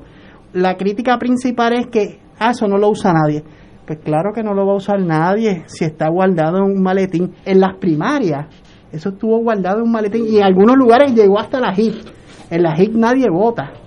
Y ese ha sido el problema y nuestra exhortación a nuestros amigos funcionarios del colegio que yo estimo mucho porque es un trabajo voluntario, sacrificado y están dándole una ayuda a la democracia espectacular, es que abran ese maletín y que cuando abran ese maletín lo pongan y pongan el letrerito que dice voto telefónico.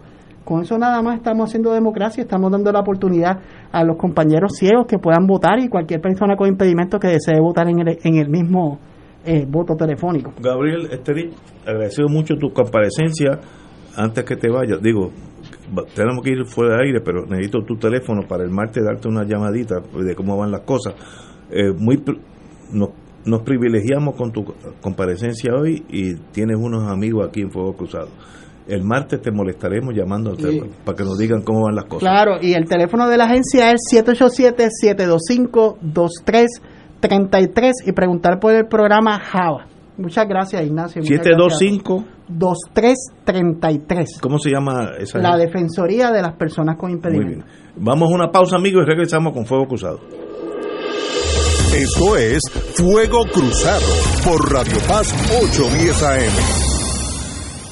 Puedes votar por nosotros haciendo una cruz bajo la insignia del PIB. O si eres de otro partido, con una cruz bajo tu insignia y una cruz al lado de Denis Márquez, representante, y otra al lado de María de Lourdes Santiago, senadora. Los legisladores del PIB hacen falta. Fuego Cruzado está contigo en todo Puerto Rico. Cómo los gemelos usan su MMM Flexi Card. Mateo, ¿gasolina o copago de laboratorio? Gasolina. Melquiades, ¿la mixta de la cafetería o detergentes? La mixta. ¡Ganaron! Con la nueva MMM Flexi Card pueden pagar comida preparada, OTC, agua, luz, teléfono y la hipoteca. MMM cuida tu salud y tu bolsillo. ¡Llama ya! MMM Healthcare LLC es un plan HMO con un contrato Medicare. La afiliación en MMM depende de la renovación del contrato. Beneficio varía por cubierta. ¿Sabías que personas sin síntomas pueden propagar el COVID-19? El municipio de Carolina se preocupa por ti y los tuyos. Por eso, queremos que te protejas correctamente. Usa tu mascarilla cubriendo nariz y boca. No la toques mientras la tienes puesta y recuerda que menores de dos años no deben usarla. Cuando te la quites, bótalas o lávalas inmediatamente. Si eres positivo al COVID, llama a la línea confidencial de ayuda a ciudadanos positivos de Carolina al 787-701-0995. Porque te queremos saludable, edúcate, protégete y evita el contagio. Autorizado por la Oficina del Contralor Electoral. Concluye la jornada electoral y Fuego Cruzado te ofrece la cobertura más completa de los incidentes ese martes 3 de noviembre, los resultados según se producen y la proyección de los vencedores antes que nadie. Intégrate al equipo de Ignacio Rivera y nuestro panel de expertos analistas y recibe la información más fidedigna el día de las elecciones. Elecciones 2020, martes 3 de noviembre, 3 de la tarde en adelante por Radio Paz 810 AM y la cadena de Fuego Cruzado, con la perspectiva más certera del ambiente electoral nacional y en los Estados Unidos, con el auspicio de Jeep. La aventura continúa. El Hogar Santa Teresa de Jornet tiene disponible una vacante de ayudante de salud. A continuación, las tareas a realizar.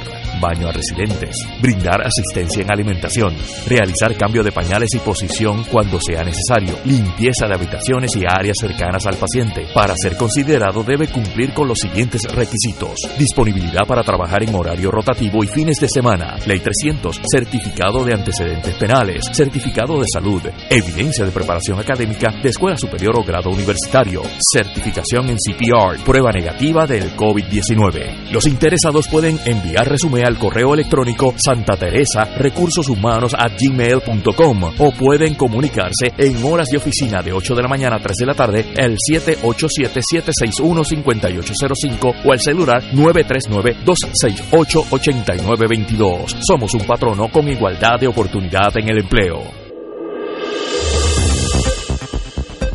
Y ahora continúa Fuego Cruzado.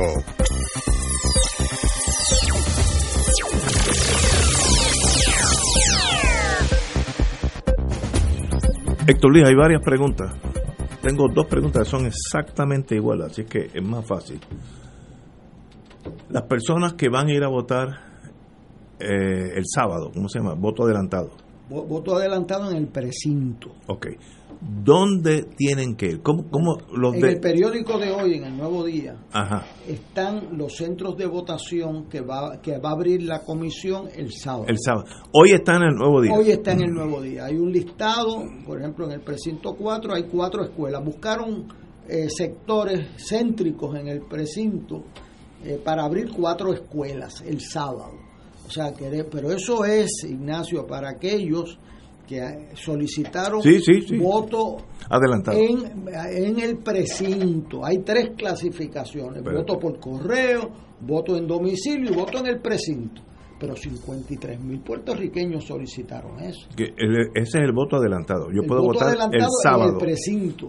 Ahora, el problema con esto es que los de domicilio los están visitando. Yo entiendo que ya hay alrededor de 50 mil visitas.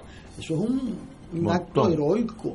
De- a, a- a- a Ignacio no le gusta la palabra héroe, pero si usted tiene que salir cuatro días consecutivos a No, no, buscar no. votos, Eso es para juventud. este, eso requiere, eh, o sea, nosotros tenemos que ver cómo le damos una dieta a estos funcionarios que haga sentido el sacrificio que están haciendo. Así que esa es la primera. en Este el sábado, nuevo el día- nuevo día de hoy, En el- de hoy de hoy, están usted lo listas. busca, hay un listado allí en, en- con color amarillo y usted lo va a encontrar y va a buscar el precinto, y va a buscar una escuela en ese precinto que le quede cerca a usted y usted va el sábado allí y vota en cualquiera de esas escuelas si es dentro del precinto que es una papeleta porque la papeleta del precinto 1 es diferente a la del precinto 2 ¿verdad? tiene un Seguro, representante diferente o sea que no puede cambiar de precinto pero a la escuela de su precinto Por ejemplo, Torre de la Reina es Eso precinto precinto uno. uno. Y, y siempre votamos en San Agustín, por ahí debe ser, ¿no? Bueno, yo tengo que ver en el periódico porque eso de que por ahí debe ser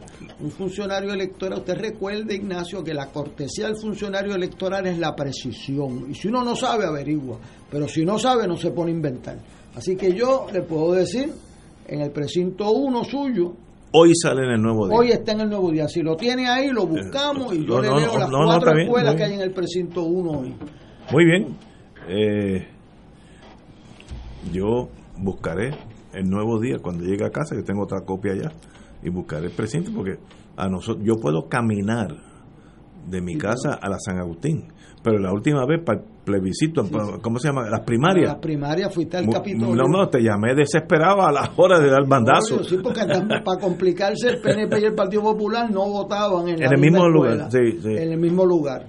Pero como a ti te quieren mucho en el Capitolio, te pudiste haber quedado allí también. No me mandaron, me mandaron. a- Pero, pero, el problema que yo tuve en las primarias es que si seguías lo que decía el nuevo día, ibas a la escuela que no era. Bueno, el Porque- sábado salió una corrección y Ok. la mandaron a... Muy bien. Así que todos los te- compañeros que me están hablando de Nuevo día. hoy. nuevo día y Yo no busque sé si en el vocero la tiene, pero yo la vi esta mañana en el Nuevo Día porque busqué... y esa la- es para la del sábado. Esa es para la del sábado, para aquellos que solicitaron voto adelantado en para- el precinto. Ok, eh, para el martes es los clásicos escuelas donde uno está acostumbrado a ir. De 9 de la mañana a 5 de la tarde. Wow. Y es de pensar que la comisión va a publicar igual que hoy eh, los Yo colegios sí. a dónde van a votar. Sí, porque, porque, Porque Ignacio no sabe para dónde va. No, San Agustín. Bueno, yo si a mí no me... Yo, yo soy un soldado, yo sigo órdenes. Yo he ido la- los últimos 40 años a San Agustín, voy a ir a San Agustín, aunque esté vacío. Cuando llegue allí no hay nadie. Yo, si veo que no es San Agustín, Te llamo.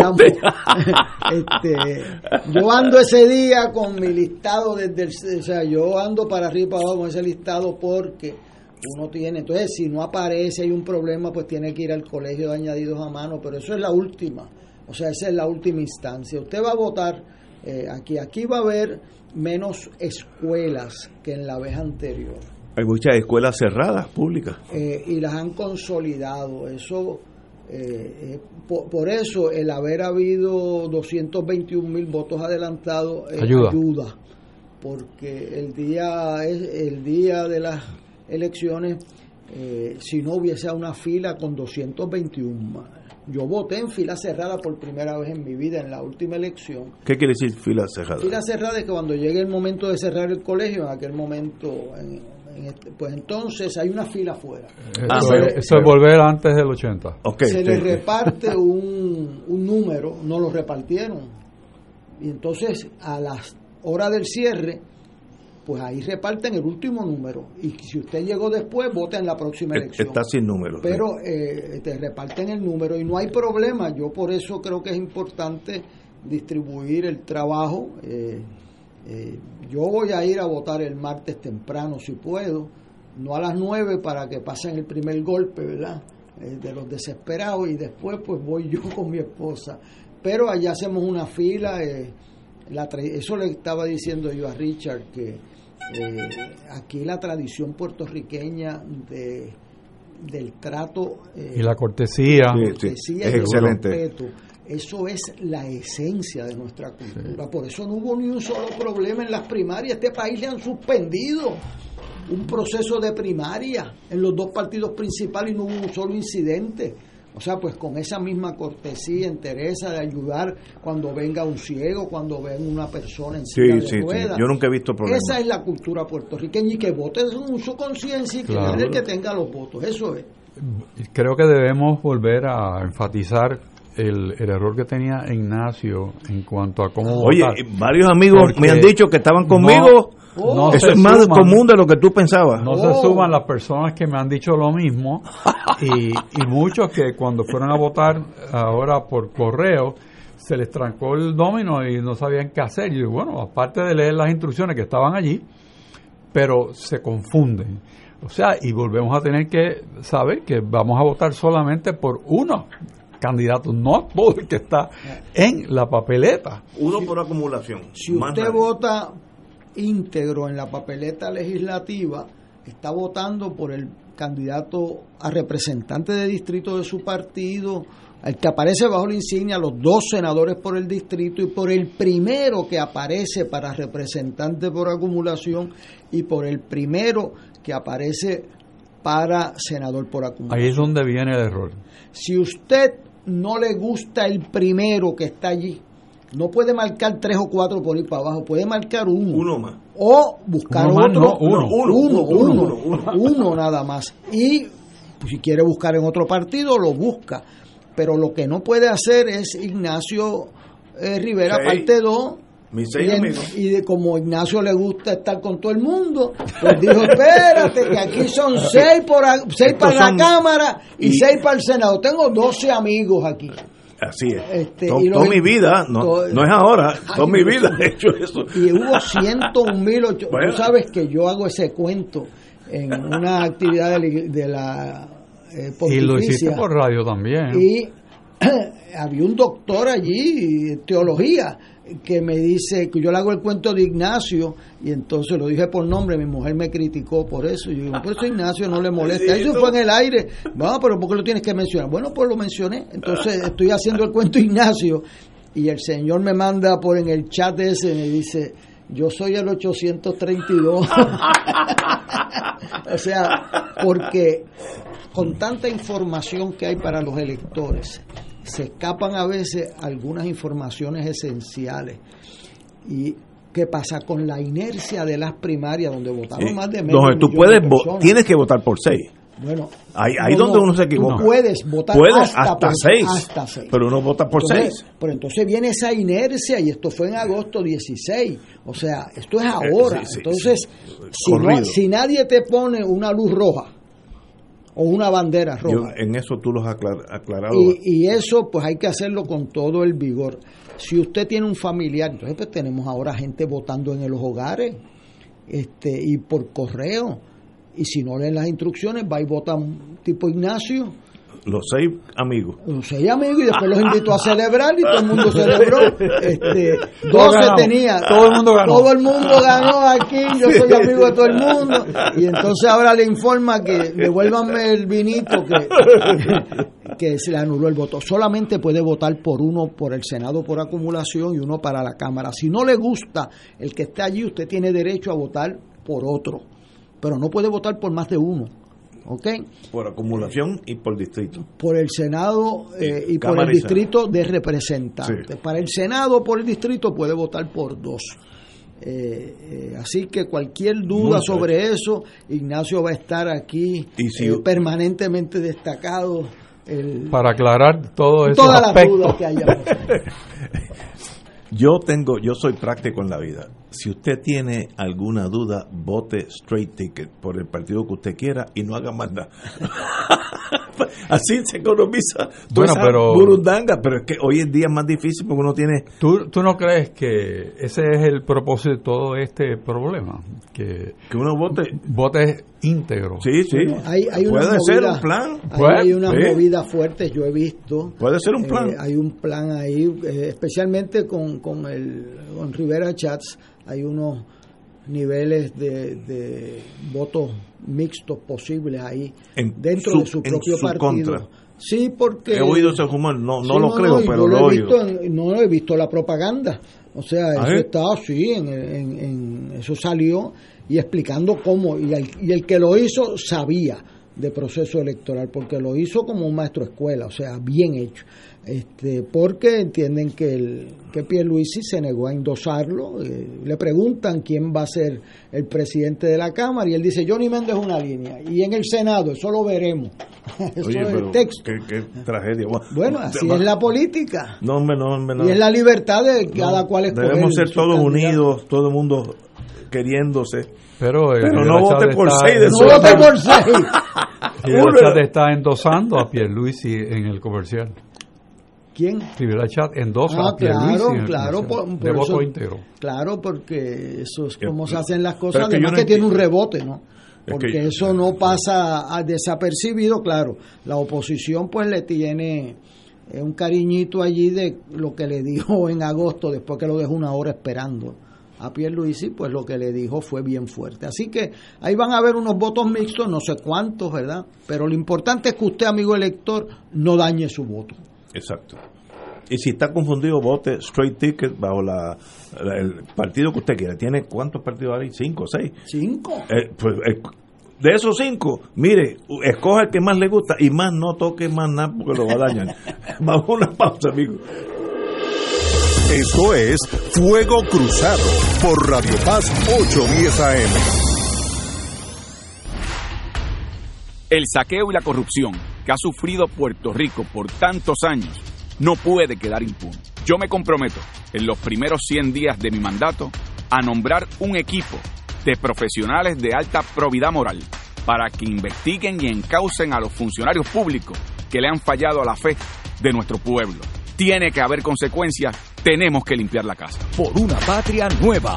Juan Dalmao, gobernador. Anuncio político pagado por el PIB. El Servicio de Conservación de Recursos Naturales del USDA anuncia su programa voluntario de incentivos de calidad ambiental EQIP, con el propósito de ayudar a los agricultores puertorriqueños a aplicar prácticas para conservar el suelo, el agua, el aire, las plantas, los animales y la energía. Los agricultores pueden solicitar para EQIP en cualquier momento, pero la fecha límite para el primer periodo de aplicación del año fiscal 2021 es el 30 de octubre. Llame a su oficina local de NRCS o visite www.pr.nrcs.usda.gov para más detalles. USDA es un proveedor, empleador y prestamista que ofrece igualdad de oportunidades. Eje, beneficiario de Medicare. ¿Sabías que ahora con tu nueva tarjeta de Triple S Advantage Mastercard lo tienes todo en uno? Pues sí, más beneficios de salud, más acceso a tus OTCs, puedes pagar la compra y limpieza del hogar y tienes dinero para que con la misma tarjeta de Triple S, sí, la del plan, compres lo que necesites. Todo esto sin sacrificar tus beneficios de salud, tu familia y Triple S Advantage, una gran red. Triple S Advantage es una organización de cuidado coordinado y de proveedores preferidos con un contrato con Medicare. La afiliación a Triple S Advantage depende de la renovación del contrato.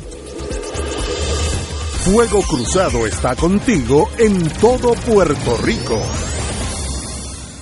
Sanjuanero, soy Miguel Romero. La gente en San Juan a diario me pregunta, ¿y qué vamos a hacer con esta pandemia? Yo les contesto, trabajar para juntos manejar el COVID, apoyarte a ti y a tu familia para que se mantengan seguros, que tengamos más opciones para la educación de nuestros hijos y proteger la salud de nuestros adultos mayores. Para lograrlo hay que trabajar, lo tengo claro. Yo voy a hacer el trabajo y tú eliges brillar con tu voto el 3 de noviembre. Juntos haremos realidad el nuevo San Juan. Auspiciado por Comité Miguel Romero. No se pierda este próximo lunes 2 de noviembre el programa especial dirigido a la clase trabajadora, la revolución de los trabajadores, dónde estamos y hacia dónde vamos para hacer valer nuestros derechos. Trabajador, ya es hora de reclamar lo que es tuyo. Recuerda, este lunes 2 de noviembre a las 4 de la tarde por Radio Paz 810 AM. Y ahora continúa Fuego Cruzado.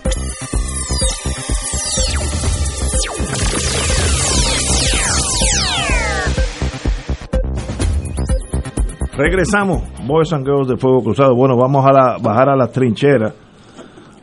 Pagará el bono y no despedirá empleados. La señora gobernadora Wanda Vázquez reiteró se me hace difícil hasta leerlo, que este año pagará el bono de Navidad de los empleados públicos y aseguró que buscará alternativa con la Junta de Control Fiscal para poder cumplir con, los con, los con esta bonificación.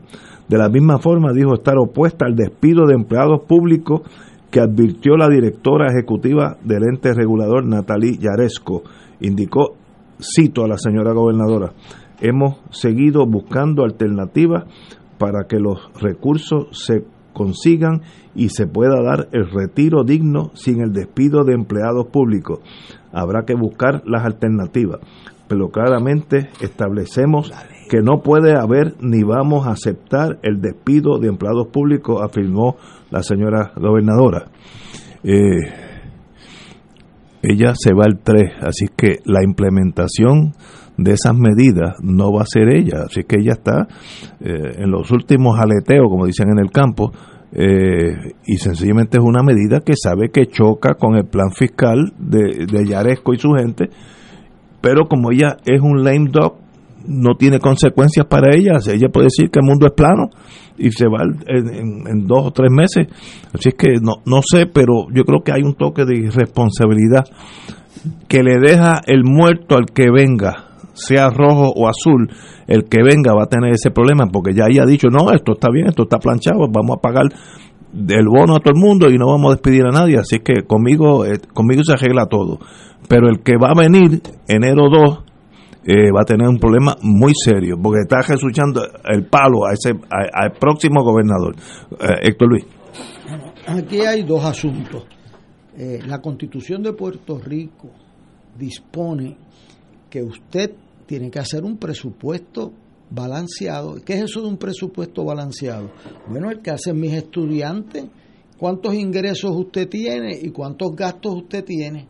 Y si usted tiene más gastos que ingresos, no puede coger ese gasto. O sea, si usted va a comprar un Toyotita usado, le preguntan sus ingresos, tráeme los vouchers, le dice el, el vendedor y usted tiene que demostrarle, ah, yo trabajo en software, trabajo en la biblioteca del recinto, ah, bueno, pues usted, mire, lo que le da esto es para un Toyota usado. Ah, no, que yo quiero un Lexus tipo este convertible, convertible un Mercedes. Bueno, usted puede querer lo que usted quiera, pero no lo puede pagar. Eh, y eso, eh, el presupuesto de Puerto Rico por constitución. A mí me da vergüenza que venga la Junta de Supervisión Fiscal a señalar, y la doctora Kruger a señalar lo obvio, que usted no puede gastar más de lo que no tiene. Es una irresponsabilidad uno aprobar una legislación dando beneficios y no decir de dónde va a sacar los chavos. ¿Cómo que ella dice ahora, la gobernadora, que ahora va a ver de dónde lo saca? Ese no es el issue. Es que usted no la puede firmar la ley, no la pueden aprobar en la Cámara ni en el Senado. Una ley dando beneficios, 100 dólares, eso está muy bien, si usted los tiene, los da. Pero si usted no los tiene, ¿cómo usted va a dar lo que no tiene?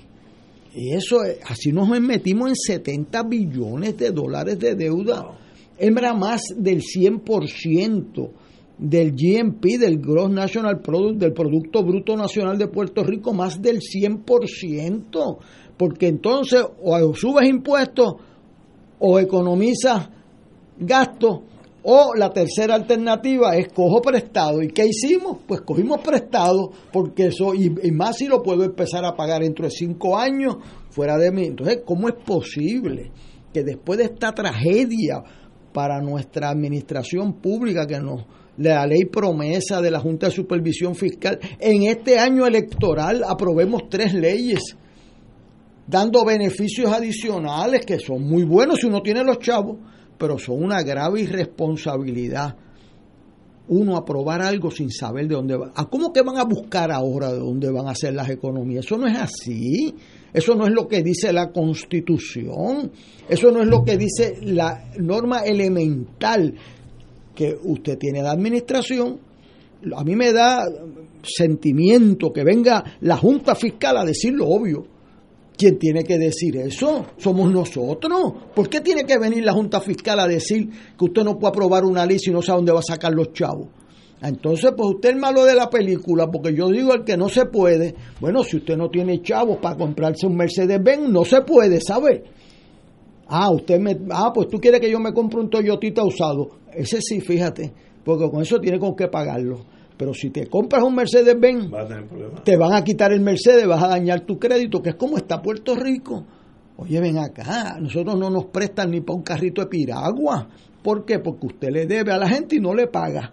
Cuando usted coge prestado es con la intención de pagarlo. Cuando usted le promete a los empleados públicos que le va a dar un aumento, que le va a hacer más justicia para que se retire, es porque usted tiene los chavos, pero es un grave engaño. Usted decirle, le voy a dar esta legislación y ahora a ver dónde encuentro los chavos. Así no es. Eso no es. Y ahí en este issue, puede que en otro, en este issue, la señora Yaresco, según la he criticado en otro, en ella tiene toda la razón. Y es una politiquería insostenible venir a decir, voy a buscar los chavos después que apruebo las medidas. Y ella, la ley lo, o sea, no es la ley federal, es la ley federal, pero es que esa ley federal lo que hace es poner en vigor lo que es buena administración y lo que dice la constitución de Puerto Rico. Entonces nosotros necesitamos que nos lo digan en inglés, ¿eh? Eso es una vergüenza para mí como puertorriqueño que usted legisle de esa forma. Entonces, pues claro, ¿a quién le amarga un dulce? Ah, dame el bono, pero mire, si no tiene con qué pagarlo. ¿A qué? Dame los 100 pesos que me vas a dar adicionales. Eso está muy bien, especialmente si tienes con qué pagarlo. Pero ¿a quién se los vas a quitar? Entonces lo que hizo la señora Yaresco tiene mucho sentido. Oiga, usted quiere dar un beneficio y no tiene con qué pagarlo, pues le estoy diciendo que va a tener que, de algún sitio lo va a sacar ¿De dónde lo va a sacar? ¿Va a poner un impuesto adicional? Pero cuando usted va a hacer una medida de dar, tiene que poner el impuesto en ese momento, no es decir, ahora es que voy a buscar. Yo me siento avergonzado porque así es como hemos quebrado a este país. ¿Qué le estamos a dejar a nuestros hijos? Un país que nosotros gastamos un dinero para que ellos lo paguen con un crédito destruido cuando era el mejor crédito del mundo. Y pues mire, para que no tengan que ir muy lejos, aquí lo que tienen que hacer es el, el, periódico hoy, hoy, en el 2020, de cómo se quiebra un país, dando beneficios y no diciendo dónde usted va a sacar los recursos. La señora Yaresco, igual que la ley de promesa, que no, yo estoy opuesto a esa ley, pero es opuesto porque nosotros tenemos que tomar las medidas. Aquí el mamey no puede ser, yo apruebo y la Junta que vete, que mamey es así. No, no, usted tiene que poner su casa en orden limitando sus acciones a los recursos que tiene. Compañero Rachel. Son dos problemas. En primer lugar, eh, demuestra esta acción el total descalabro en lo que es el proceso legislativo, porque ahí es donde tenían que hacer las vistas para determinar si la idea es viable. En segundo lugar, para buscar los remedios fiscales que pudieran apalancar lo, lo, que se quiere dar a los empleados públicos y con el bono de, Navidad, pues si no está presupuestado, pues ¿dónde lo va a sacar? O sea, porque en esta etapa del juego, eh, pues no hay ni legislatura. O sea, y tendrá que negociar la gobernadora con la Junta eh, de un bolsillo sacar esos chavos para dar ese esa dádiva. Tenemos que ir a una pausa, estamos un poquito cortos en, en tiempo. Vamos a una pausa y regresamos con Fuego Cruzado. Esto es Fuego Cruzado por Radio Paz 810 AM. El momento histórico que nosotros enfrentamos es uno que ha colocado en nuevas generaciones la oportunidad de construir un Puerto Rico distinto. Nosotros heredamos las decisiones que tomaron nuestros abuelos, los que tomaron nuestros papás. Pero en este momento la oportunidad de que una nueva generación se levante en sus pies y reclame que es su turno y le imprima su propia identidad lo que puede ser una patria nueva, eso para mí es suficiente inspiración para seguir adelante. Hoy, mañana y siempre. Juan Dalmau, gobernador. Anuncio político pagado por el PIB. Fuego Cruzado está contigo en todo Puerto Rico. ¿Sabías que personas sin síntomas pueden propagar el COVID-19? El municipio de Carolina se preocupa por ti y los tuyos. Por eso, queremos que te protejas correctamente. Usa tu mascarilla cubriendo nariz y boca. No la toques mientras la tienes puesta y recuerda que menores de dos años no deben usarla. Cuando te la quites, bótalas o lávalas inmediatamente. Si eres positivo al COVID, llama a la línea confidencial de ayuda a ciudadanos positivos de Carolina al 787-701-0995. Porque te queremos saludable, edúcate, protégete y evita el contagio. Autorizado por la Oficina del Contralor Electoral. La noche del 2 de noviembre estás invitado a participar de una noche de acompañamiento y oración por los fieles difuntos, a transmitirse en directo por Radio Paz 810 AM y Radio Paz 810.com a las 7 de la noche, con la participación de los cantantes católicos Josie Santiago y la presentación especial del hermano peruano Miguel Quiñones. La transmisión concluirá con la celebración de la Santa Misa, presidida por su excelencia reverendísima Monseñor Roberto Octavio González Nieves, arzobispo metropolitano de San Juan de Puerto Rico. Noche de acompañamiento y oración por los fieles difuntos, lunes 2 de noviembre, 7 de la noche, por Radio Paz 810 AM. Concluye la jornada electoral y Fuego Cruzado te ofrece la cobertura más completa de los incidentes ese martes 3 de noviembre. Los resultados según se producen y la proyección de los vencedores antes que nadie. Intégrate al equipo de Ignacio Rivera y nuestro panel de expertos analistas y recibe la información más fidedigna el día de las elecciones. Elecciones 2020, martes 3 de noviembre, 3 de la tarde en adelante por Radio Paz 810 AM y la cadena de Fuego Cruzado, con la perspectiva más certera del ambiente electoral nacional y en los Estados Unidos. Con el auspicio de Jeep, la aventura continúa.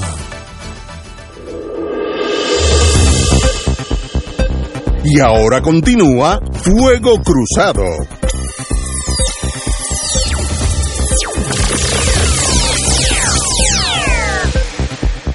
Oye, tengo que felicitar a la rama judicial, sin que no hubiera habido un pleito ni nada, divulgó todo, divulgó todo su salario, yo lo vi en, en el internet, y mira, no, no, no, no noté nada eh, extraordinario.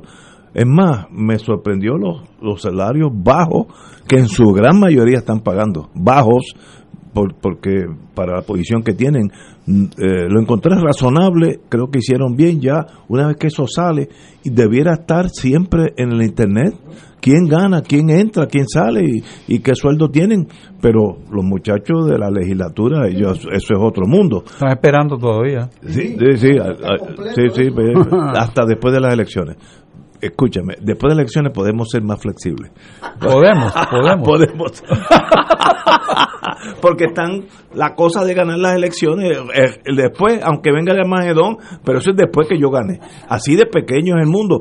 La judicatura hizo lo correcto. Y noté, fui mirando la lista, mire, sueldos muy razonables. No noté estas cosas de algunas personas que en el Senado o en la Cámara ganan 10 mil, 15 mil dólares al mes. Y yo conozco algunos de ellos y de verdad es, es una pensión. Si lo mira como pensión abiertamente, pues está bien. Pues la- el Senado o la Cámara le dio una pensión a 15 mil dólares a fulanito. Llámele pensión. Y eso es mejor que decir que es asesor en, en cosas que yo los conozco y no dan el grado. Pero ese es el mundo pequeño.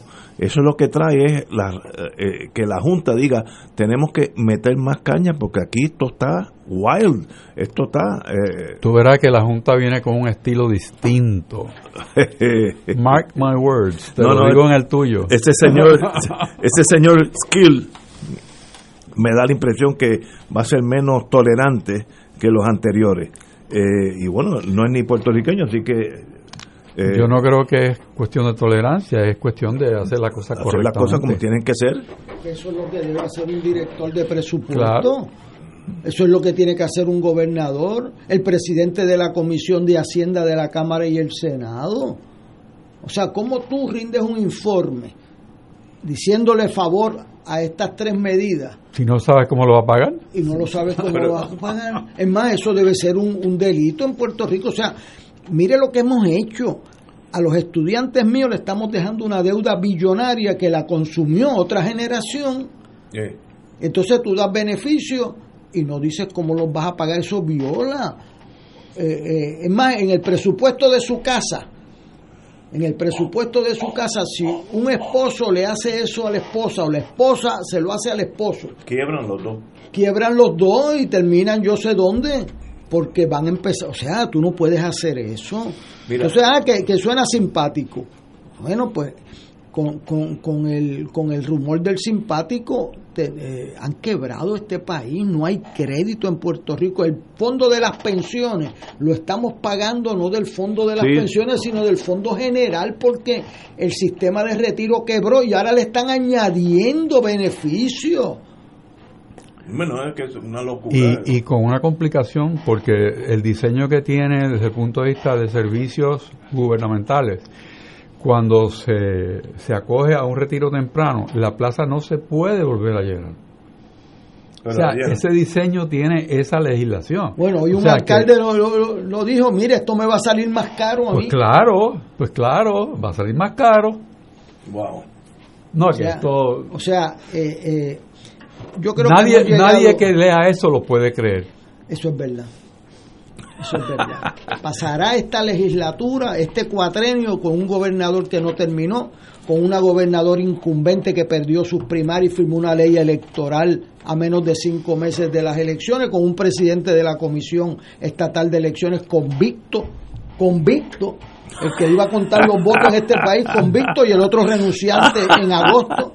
O sea, este, entonces ahora nosotros eh, buscando unos votitos a base de aumentarle unos beneficios sin tener con qué pagarlo. Pues así no se puede correr un país. No, estoy totalmente de acuerdo. Y nosotros tenemos que enfrentarnos, con esto nos vamos.